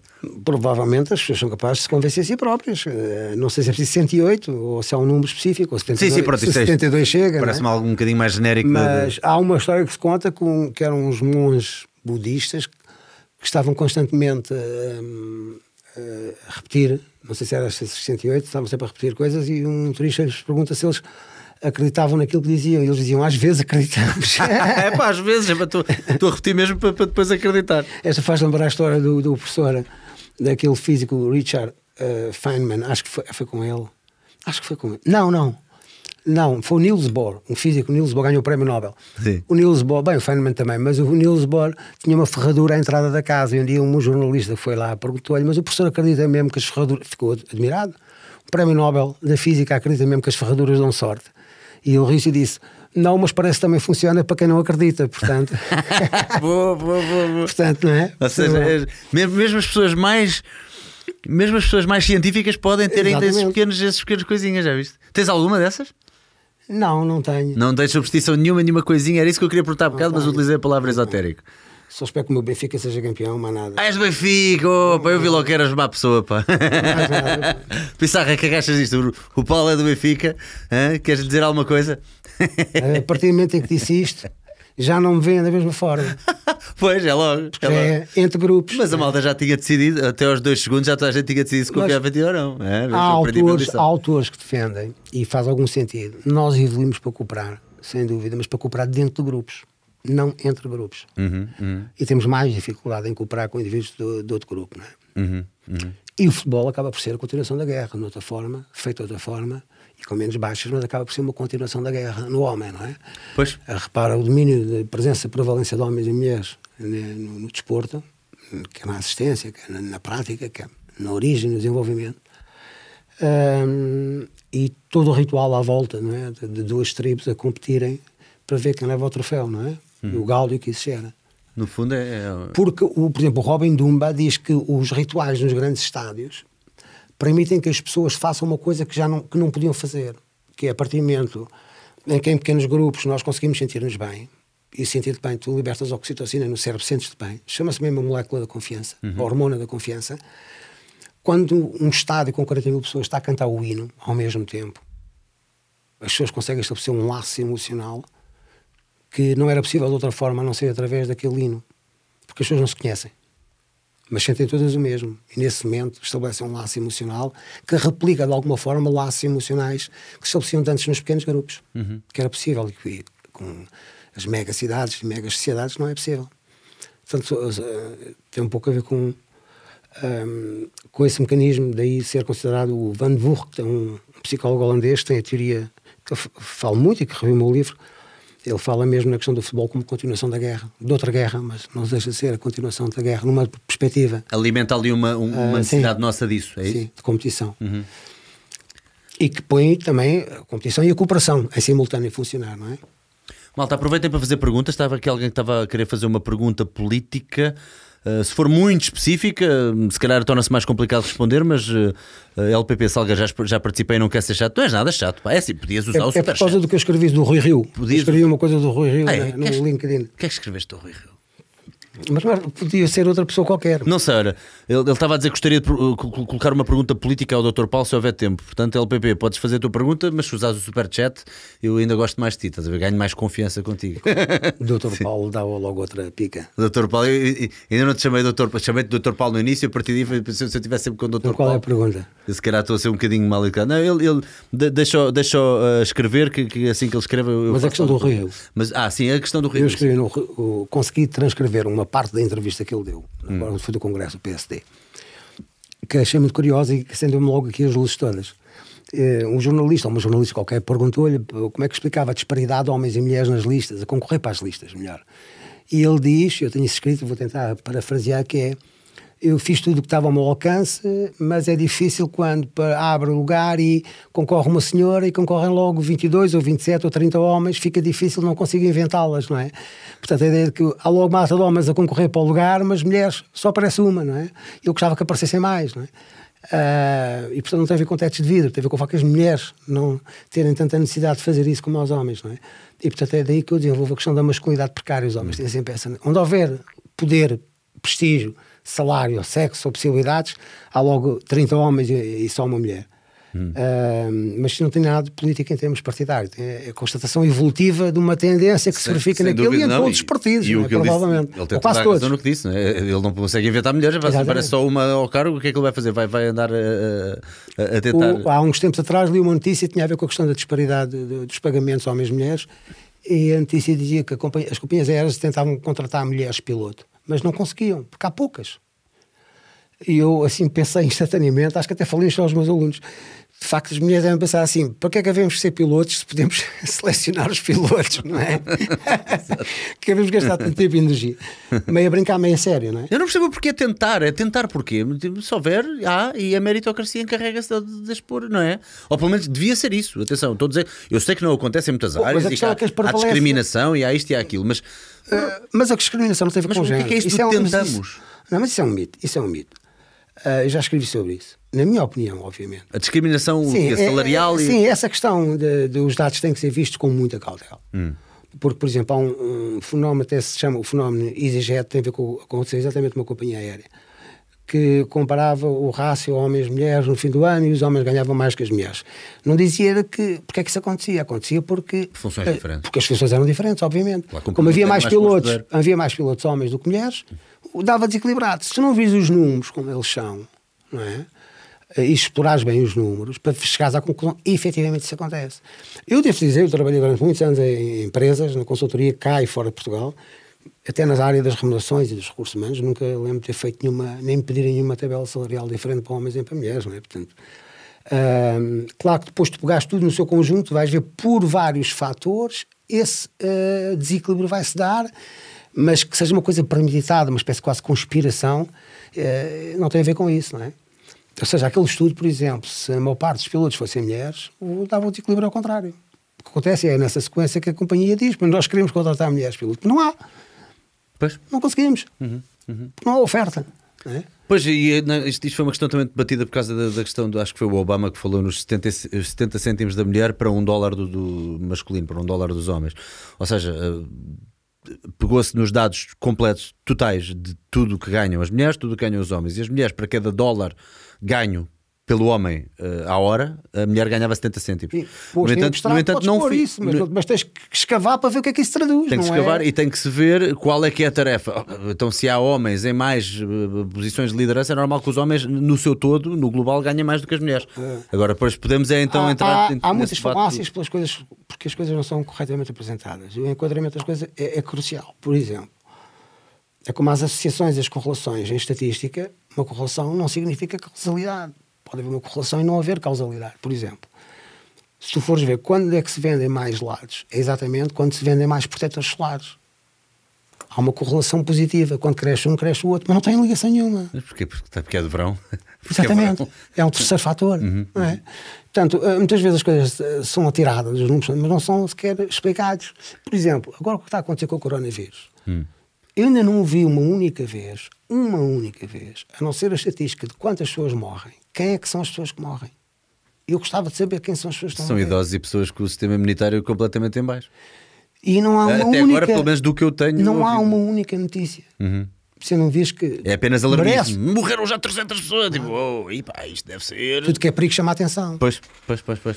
Atenção, podemos estar aqui a falar e pode ser a nova epidemia do, do, do- do século XXI, mas até Em- agora, Mas provavelmente. há um princípio, né, isto é uma questão biológica, em princípio não morreremos nunca todos, porque senão o vírus também não tem interesse. O vírus tem interesse em ter um hospedeiro vivo, não é? Porque se o hospedeiro morre, ele, tem- ele não tem hipótese. É? Portanto, nu- nunca morreremos todos.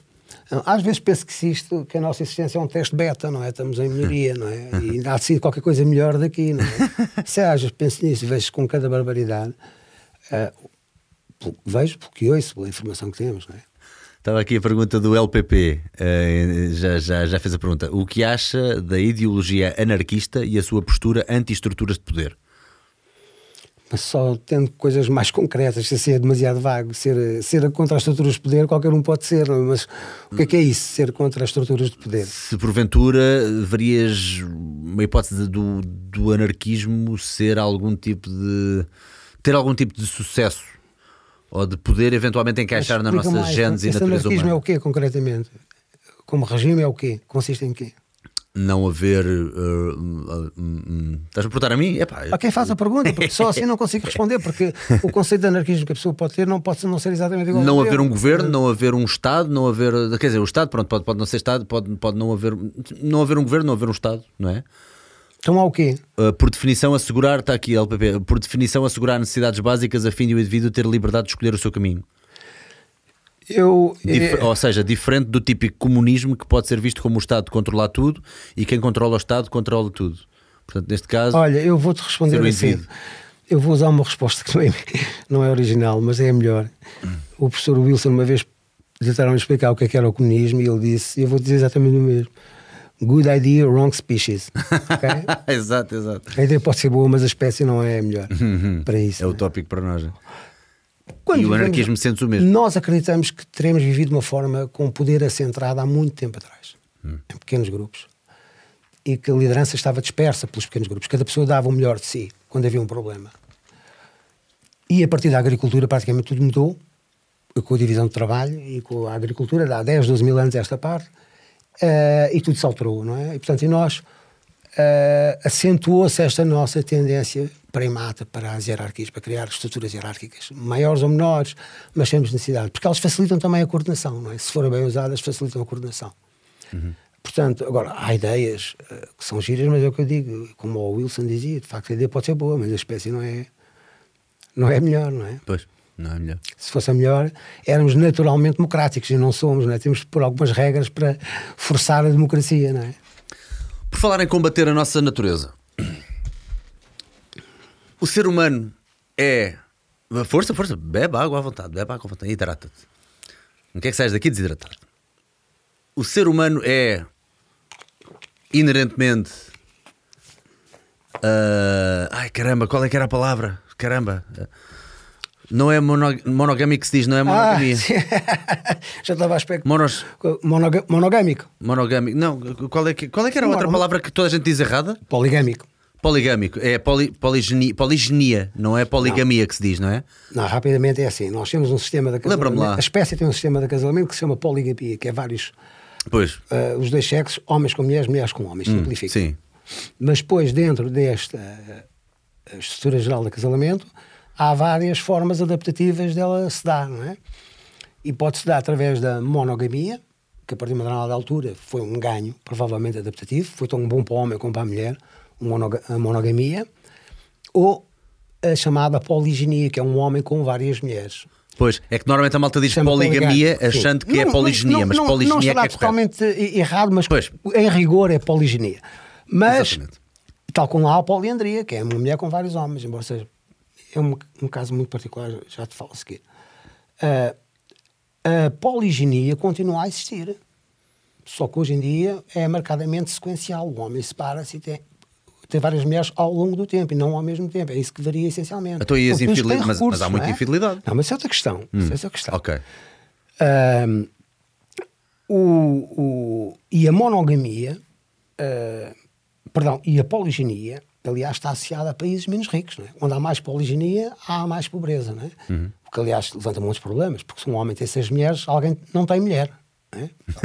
de roubar as mulheres claro. todas. sim, uh, sim. Mas essa poliginia continua a existir.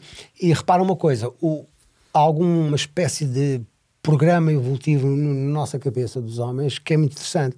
Se tu reparares, a maior parte dos homens, quando se separam, é para se juntarem com mulheres mais novas ou mais velhas. Quando, mais novas. Mais novas. Uhum. Mesmo que não tenham filhos. Mas, inconscientemente, a busca é de fertilidade. Uhum. Certo? Raramente vês um homem separar-se de uma mulher para se juntar com outra mulher mais velha. Certo? Não é que não haja, mas isso não me interessa, interessa-me o padrão. Não é? São comportamentos, no fundo, estão, eh, estão dentro do programa um, em que o homem, durante muito tempo, teve mais a ganhar com a poliginia do que a monogamia. Mas a partir de uma altura, a decisão mais inteligente foi, acabou por ser a monogamia. Porque uh, a mulher garantia recursos uhum. um, e o homem garantia o que é mais importante para ele, que é responder à dúvida fundamental: se a cria é minha. se a descendência é minha, porque posso estar a investir numa descendência que não é minha, não é? Uhum. Há um trabalho que saiu há pouco tempo, havia muitos mitos sobre isso, de haver muita paternidade de, de filhos que não eram, uh, entre aspas, legítimos. E acabou por se pôr fim a esse mito, porque, ao que parece, de uma forma geral, nos últimos centenas de anos, uh, a maior parte dos pais são mesmo os pais dos filhos. São pá, 2%, se é que existe. Já vas a falar em 20 e tal por cento e 30%. Uh, em alguns países, mas isso não acontece. Uh, Ou seja, a maioria das novelas estão erradas. Então, o, há, mais, há mais casos desses nos estratos sociais mais baixos. Há mais casos desses. Hum. Não é que sejam muitos, mas há mais. Mas de uma forma geral isso não acontece. Agora, sem dúvida que isto é um, um aspecto muito curioso, esta dinâmica, porque, por exemplo, um, caracteriza o ciúme. A maior parte do ciúme masculino é um ciúme sexual. Uhum, uhum. Certo? De, é, é, quase de posse, não é? Do género o quê? Foste ter relações sexuais com outro Exatamente. Homem? Exatamente, pelo que isso pode significar. É, um, é, um, é uma espécie de um, de um, de um, uh, teste, de um, vá, de um, um atentado à nossa masculinidade, não é? À Ao nosso- paternidade. à paternidade. Ah, é, em, em última análise, é Enquanto paternidade. o- há quem diga que o, o ciúme feminino é muito mais um ciúme material, no sentido do recurso, porque uma nova mulher significa uma ameaça para. Pois. Em termos evolutivos, não é? Eh, uma ameaça aos recursos que já estavam, em princípio, garantidos com monogamia, não é? Eh, isso é muito curioso, porque eh, isso, de facto, temos que lidar com, com, com esse aspecto com muito cuidado, mas se olhares para certas coisas, mesmo no dia a dia, tu estás constantemente a ver aspectos da evolução funcional. Olha, por exemplo, vai ao supermercado, fim de semana, particularmente ao fim de semana, porque é quando está mais gente. Sim. Vê quem é que segura o carro e quem é que recolhe as coisas das prateleiras. Ah, Na maioria dos ah, ok, casos. entre os homens e as mulheres. O homem a segurar o carro, coitado, coitado quer dizer, desgraçado a andar para a frente e para trás. E ela, e ela é que manda. Ela, ela é, que- ela, é que, ela é que põe as, as coisas Hum? Quando o homem vai recolher ela a é prateleira, é que vai com casa. indicações precisas. Com indicações. precisas. Eh, Isto tem muito a ver com a questão da recoleção, não é? Durante muito tempo ter sido feita primariamente eh, pela mulher, por por razões até que, que tinham a ver com a questão da- do nascimento, não é? né? E, Ah, e ok. estar mais perto e- e estar mais tempo junto eh, da descendência, não é? E portanto, tu estás todos os dias a ver aspectos que têm a ver com a questão da evolução. O facto de haver uma mulher e 30 candidatos para um lugar, isto tem a ver com a questão da evolução Pois é, pois é, pois é. é? com esta preocupação que os homens têm de poder, prestígio, de fama, Uhum, uhum. para se tornarem atrativos, para serem escolhidos. Basicamente, resume a história. E, e- e a questão da poliandria, de mulheres que têm vários A poliandria, a poliandria tem duas formas fundamentais. Tem uma que é praticamente rara, quase inexistente. Isto é, quase, isto é polémico o que vais dizer, mas a não, verdade não, é que tem, mas tem- existe, mas é a chamada poliandria fraternal, que é a, a mulher tem vários homens, mas eles normalmente são todos irmãos. Em alguns casos no Nepal foram verificados, acho, nesses sítios. O cá está sendo todos irmãos garante que, embora tenha vários homens, a reprodução em termos de património genético é sempre do grupo restrito. Porque os irmãos também partilham metade dos genes, não é? Exato. Uh, depois há a, poli- a poliandria oportunista, que é a mais conhecida, que é a prostituição. Não é? A mulher tem vários homens, mas é a troco de compensação. É? Compensação direta. Não é? Uh, e essa é a poliandria mais conhecida. Não é?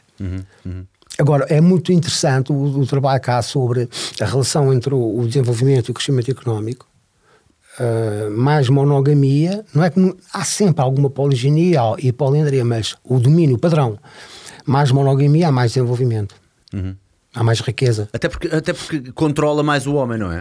É, agora também temos que perceber o seguinte: nas situações onde há poliginia, o que acontece? Provavelmente o raciocínio da mulher é prefere ser a número 2 ou 3 de um indivíduo muito rico do que ser a número 1 um de um indivíduo que De um desgraçado. Exatamente, não é? Não garante muito em termos de futuro para os filhos, etc. Não é?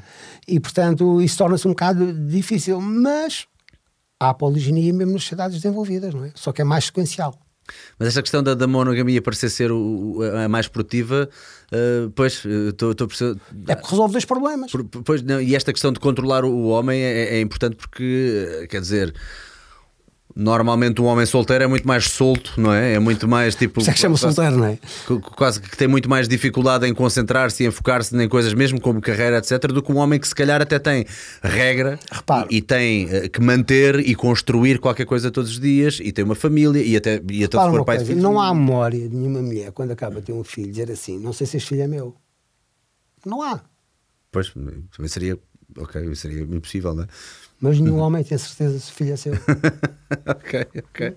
Por isso é que diz que os netos gostam mais dos avós maternos do que paternos. Então, quando o homem, quando o homem troca a pessoa com quem está, do- da sua idade, por exemplo, por alguém mais novo, é por causa de fertilidade? Não é por causa de é boa como ao milho? Não. Desculpa a expressão. Desculpa a expressão. O Percebes o que eu estou a perguntar? isso. Ela boa como milho quer dizer, biologicamente, ela é fértil. Pois, milho. ok, ok, ok. Ok. Mesmo não vá de sair daí a reprodução, mas a ideia é exatamente ok, essa. não é? ok, ok. Ok. Uhum. Já vi, há tanta coisa que está atrasada em nós e lá está, temos que ir mesmo, temos que ir mesmo fundo à questão. Está aqui o Bolt, Bolt, deve ser rápido, bom caraças. Está aqui o Bolt, eh, está aflitinho para que eu te faça uma questão. Já meteu para aqui uns 7 ou 8 coisas. Superchat está quieto, não é? És incapaz de dar um euro para a nossa causa, obrigadão. Então é assim, Bolt, Paulo, o que acha do que estão a fazer às gerações mais novas que querem impor paulas desde, desde pequenos, em que ainda bebés já têm tablets à frente e em que as fake news e a noção do mundo que nos rodeia é influenciada pelos ecrãs. Já falámos um pouco disto, mas já agora podes encapsular um bocadinho a resposta. Nos dias em que já se influenciam os votos das pessoas pelas redes sociais, em que o político Bloomberg contratou a maior companhia mundial de memes para a sua campanha política. Pronto, era esta a pergunta dele. Ou seja, é em todo este contexto, É enorme, mas eu. o que é que achas do que estamos a fazer às crianças? Eu- acho que é melhor como aquele cubano quando chegou e deu a costa. Ai, governo, sou contra, não é? Acho que está mal, não sei o quê, mas é tanta coisa que eu acho que parece-me que está mal. Está mal, pá. Está mal, está mesmo mal, não é? Ah, há situações de facto muito complexas que nós hoje temos que lidar. São ameaças novas, não é? E a questão das, das redes eh, tem aspectos muito bons e tem aspectos de facto eh, do pior que há, não é? Eh, Da manipulação. Então, e uma criança logo desde, desde miúdo estar com um tablet à frente, e há bocado já, já tínhamos destrinçado e, e dito, aliás, tu disseste que, que é porque o ser humano é social, não é porque o ser humano é, é antissocial, é o contrário, mas se- até que ponto é que isto poderá, e agora, pronto, como opinião pessoal, até porque nós muita coisa ainda não sabemos o que é que pode vir a dar, o que é que tu achas disto? É exatamente isso. Eu acho que a maior parte dessas coisas, a tomar posições, há coisas que nós de tempo para saber o resultado. E agora, quanto muito podemos pensar intuitivamente que é bom ou que é mau, não é? E o que é que é bom e o que é que é mau. Mas há coisas que nós só vamos saber daqui a uns anos. Eh, isso é como durante muitos anos se defendia com os filmes de violência. eh, como é que é? Faziam as pessoas também mais violentas. E Há, há estudos para tudo que dizem que sim, há estudos que mostram que não, que não há nenhuma relação. Eh, outros até dizem que isso é uma válvula. E a Eh, meta-análise disso tudo diz o quê? eh, não é conclusiva. Que eu conheça, não é E conclusiva. na tua opinião pessoal de, de quem já Não está nisto há muitos anos? Não se faz ideia. Não, não faço a mínima ideia. Não faço a mínima ideia.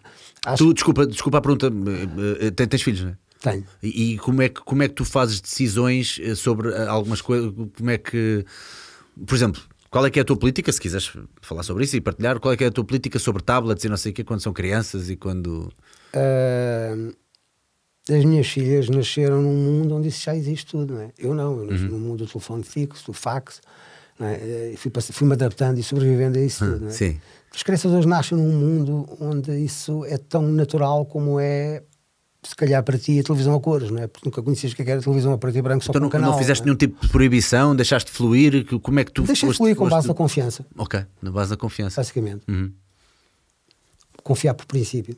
Como é, que- como, é que se, como é que se faz isso a uma criança? Como é, como é que tu demonstras essa confiança para a criança, se calhar, não abusar dentro disso? vais, vais, vais acompanhando, vais monitorando. Confiar não quer dizer desligar-te, vais, Ok, sim. vais monitorando. E enquanto tiveres provas, que vais validando essa confiança, não é? Vais re- eh, revendo, não é? E vais validando os pontos de controle.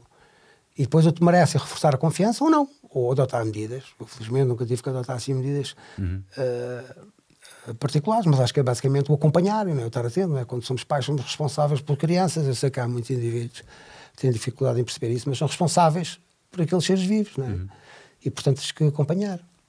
Confiar não é desligar-te. Exato. exato. Uma última pergunta, depois Sim. terminamos. Uh, bom, bom spam. Continuando e utilizando há pouco o ponto de vista que o professor referi- referiu em relação à anarquia, qual é que seria então o sistema económico que diria ser que estar mais de acordo com o mecanismo naturalista humano? Eu acho que quando ele diz económico, diz económico ou político, não é? Qual é que seria É muito difícil responder. eh, não consigo dar uma resposta minimamente objetiva. o democrático, talvez? Democrático. Eh, eu penso que nós temos te- propensão para a hierarquia, mas podemos criar estruturas democráticas e hierárquicas. Não é só a democracia, é a qualidade da democracia, porque, eh, por exemplo, uma democracia plena implica o respeito pelas minorias. Ok? Apesar de vencer a maioria, implica o respeito pelas minorias. A qualidade de uma democracia e da civilidade das pessoas na democracia vê-se da forma como tratam os outros, como tratam os animais, por exemplo. Não é? São aspectos. Exatamente. Ah, não é apenas só o- um hardware democrático, aparentemente, porque há eleições, mas não faz o software democrático. O software democrático leva muito tempo não é? Ah, a criar Pois. e a praticar e a defender e a cuidar. Não é? A democracia está sempre ameaçada não é? pela nossa tendência muito animalista e prim- primata de impor a razão ao outro. Quanto mais seja pela maioria, o que aliás não é exclusivamente humano. Por exemplo, nós sabemos que os chimpanzés, quando se param em grupos, e os veados fazem a mesma coisa, quando chega a hora de movimentarem-se, mesmo estando dispersos, O grupo que tem mais elementos ganha sobre o grupo que tem menos elementos e juntam-se os têm menos aos que têm mais. Portanto, de alguma forma, eles têm um mecanismo que conseguem computar onde está o maior grupo. Haverá maior segurança e seguem esse grupo que tem mais. Um, e pronto, basicamente é isto. Não é? Mas acho que a questão da democracia é uma questão que é, que é crucial. Não há melhor sistema. Não se conhece melhor todos sistema, os outros. Não, não conheces. Se alguém conhecer, que avance com a proposta. Exato, exato. É tão simples quanto isso. Hum. Os outros não parecem ser bons, não é? Nada bons. E portanto, se alguém conhecer. Bem, temos aqui muito trabalho de casa, meus senhores e minhas senhoras. Bioliderança eh, é um livro que eu estou prestes a acabar de ler e estou a adorar. Bioliderança é aquele livro do nosso caríssimo Dr. Paulo Finuras. Porque seguimos quem seguimos, que era um título que eu gostava de ter dado a este podcast, mas eu pensei, não vou roubar o título. Não, claro que não. Claro que não. não. direitos de autor. Epa, opa, epa, opa. Mas, mas, mas não, claro que não ia roubar. Uh, e Primatas Culturais, Evolução e Natureza Humana são apenas dois dos livros, porque somos o que somos e fazemos o que fazemos. Uh, são apenas dois dos livros que o Dr. Paulo Finura já uh, escreveu. Exatamente. E como é, como, é, como é que usaste a expressão há bocado? Escreveste utilizando aquela técnica do não sei que é cinzenta? Escrita cinzenta. Escrita cinzenta. A escrita cinzenta. É, tipo, é, é tipo rascunho, não é? Tipo, é um não... conselho que eu dou às pessoas. Hum, é muito bom. A melhor forma é, é, é, olharem para o ecrã, neste caso, a maior parte deles escreve no computador, não é? Como um borrão. Uhum. E, portanto, começar a pôr lá as coisas sem qualquer censura. Uhum. Escrever, tudo vem à cabeça. Nós temos tendência a confundir hum, a escrita com a edição. E muitas vezes tendemos a fazer tudo ao mesmo tempo. Estar a escrever e quase a editar já. Ou escrever e editar ao mesmo tempo. E não convém fazer, convém separar. Escrever ao máximo, depois, quando vai editar, faz as censuras que entende, as rasuras, as correções e vai aperfeiçoando. É como vai como um diamante, não é? Vai-se esculpindo, não é? Vai-se esculpindo. Primeiro tem, tem, que ter matéria para depois ir esculpindo. Agora, se, se estivermos ali paralisados sem. Muitas vezes temos essa dificuldade. Isso, isso é uma grande dica. Isso é uma grande dica ah, mesmo. Hum. Por exemplo, nas expressões orais, já que eu permito um também interessante. Não, claro. Há um indivíduo que refere que a melhor forma de controlar a ansiedade quando está para falar em público, que é uma coisa para a qual nós não somos preparados. Uhum. Os pais não nos educam para isso. Vamos aprendendo. Não é? Quando há necessidade e depois uns têm mais facilidade que outros, como é tudo. Uhum. Mas hum, há um autor que diz que se conseguirmos antes, antes de falar, uh, ter uma imagem abundante de verde com abundância, isso ajuda a acalmar-nos. De verde com abundância? Sim, ou seja, okay. de vegetação da natureza, okay, okay, por exemplo. É? Uhum. Porque a natureza, sendo rica e abundante, uh, tranquiliza-nos. Uhum. São pequenos truques. Alguns eu acredito que têm de facto um fundamento evolutivo que se percebe. Faz todo sentido, não é? Parece que é a nossa base, é onde nós estamos ligados, né? é onde nós sempre tivemos durante milhões de anos, até chegarmos a este ponto em que está tudo a andar tão rápido e que o nosso cérebro está a ter dificuldade a acompanhar. Sim. Mas que um dia, vamos lá ver, vamos ver o que acontece nos próximos anos. Vamos ver, até, até uma eventual invasão alienígena. Eu continuo a acompanhar os programas. estás, estás preocupado? Canal, estás a guardar e tudo. Tenho alguma preocupação, mas pronto. Ou então surgirem as máquinas, cyborg. Ouvirem os espanhóis? A Skynet, a Skynet. Skynet. Uh, Paulo, muito obrigado pela tua presença. Foi, foi um prazer e foi um autêntico workshop de conhecimento. Obrigado. Muito obrigado. Uh, malta, uh, espero que tenham gostado tanto como eu. Pá, que isto, isto, são perguntas que uma pessoa tem. Eu gosto de me sentir um, um miúdo, um bebê a fazer perguntas autênticas. Carlos Souza, super chat. Olha, vem, gostava muito de dar 2 euros aqui ao, ao, ao, nosso, ao, nosso, ao nosso projeto. Meus senhores e minhas senhoras, Cupão da Prozis este mês até dia 28. Portanto, se vocês fizerem qualquer tipo de compra com o cupão Salgueiro no site da Prozis até dia 28, qualquer que seja a compra, qualquer valor, fica habilitado a ganhar uma trotinete que eu estou apaixonado por aquilo. É uma trotinete elétrica para que é brutal e eu estou farto de utilizar aquilo para andar para a frente e para trás. Uh, e pronto, e dia 25 há mais podcast e uh, pronto, e acho que é tudo. Pissarrinha, despete aí da malta. Pá, temos aqui uma mesa nova que eu ainda não atinei com isto. Pois, já percebeste, não é? queria treinar aí e, caiu outra vez o plano do coisa. Mostra lá o plano. Isso já foi há uma hora atrás, puto. Só agora é que reparaste. As mãozinhas, tu olha para isto. Está ótimo. Tudo tombado. Tá, tem que ser com cola. Tem que, tem ser, que com, ser com cola. Está-se bem. Não, mas é isso. Dia 25 estamos de volta. E... Não me esqueci de comunicar nada, para não? Não, isso. é isso, a Teltinet, qualquer compra que o pessoal faça até dia 28 está automaticamente habilitado a ganhar. Pronto, Pronto é isso. Nós depois anunciamos no final do mês quem a ganhou.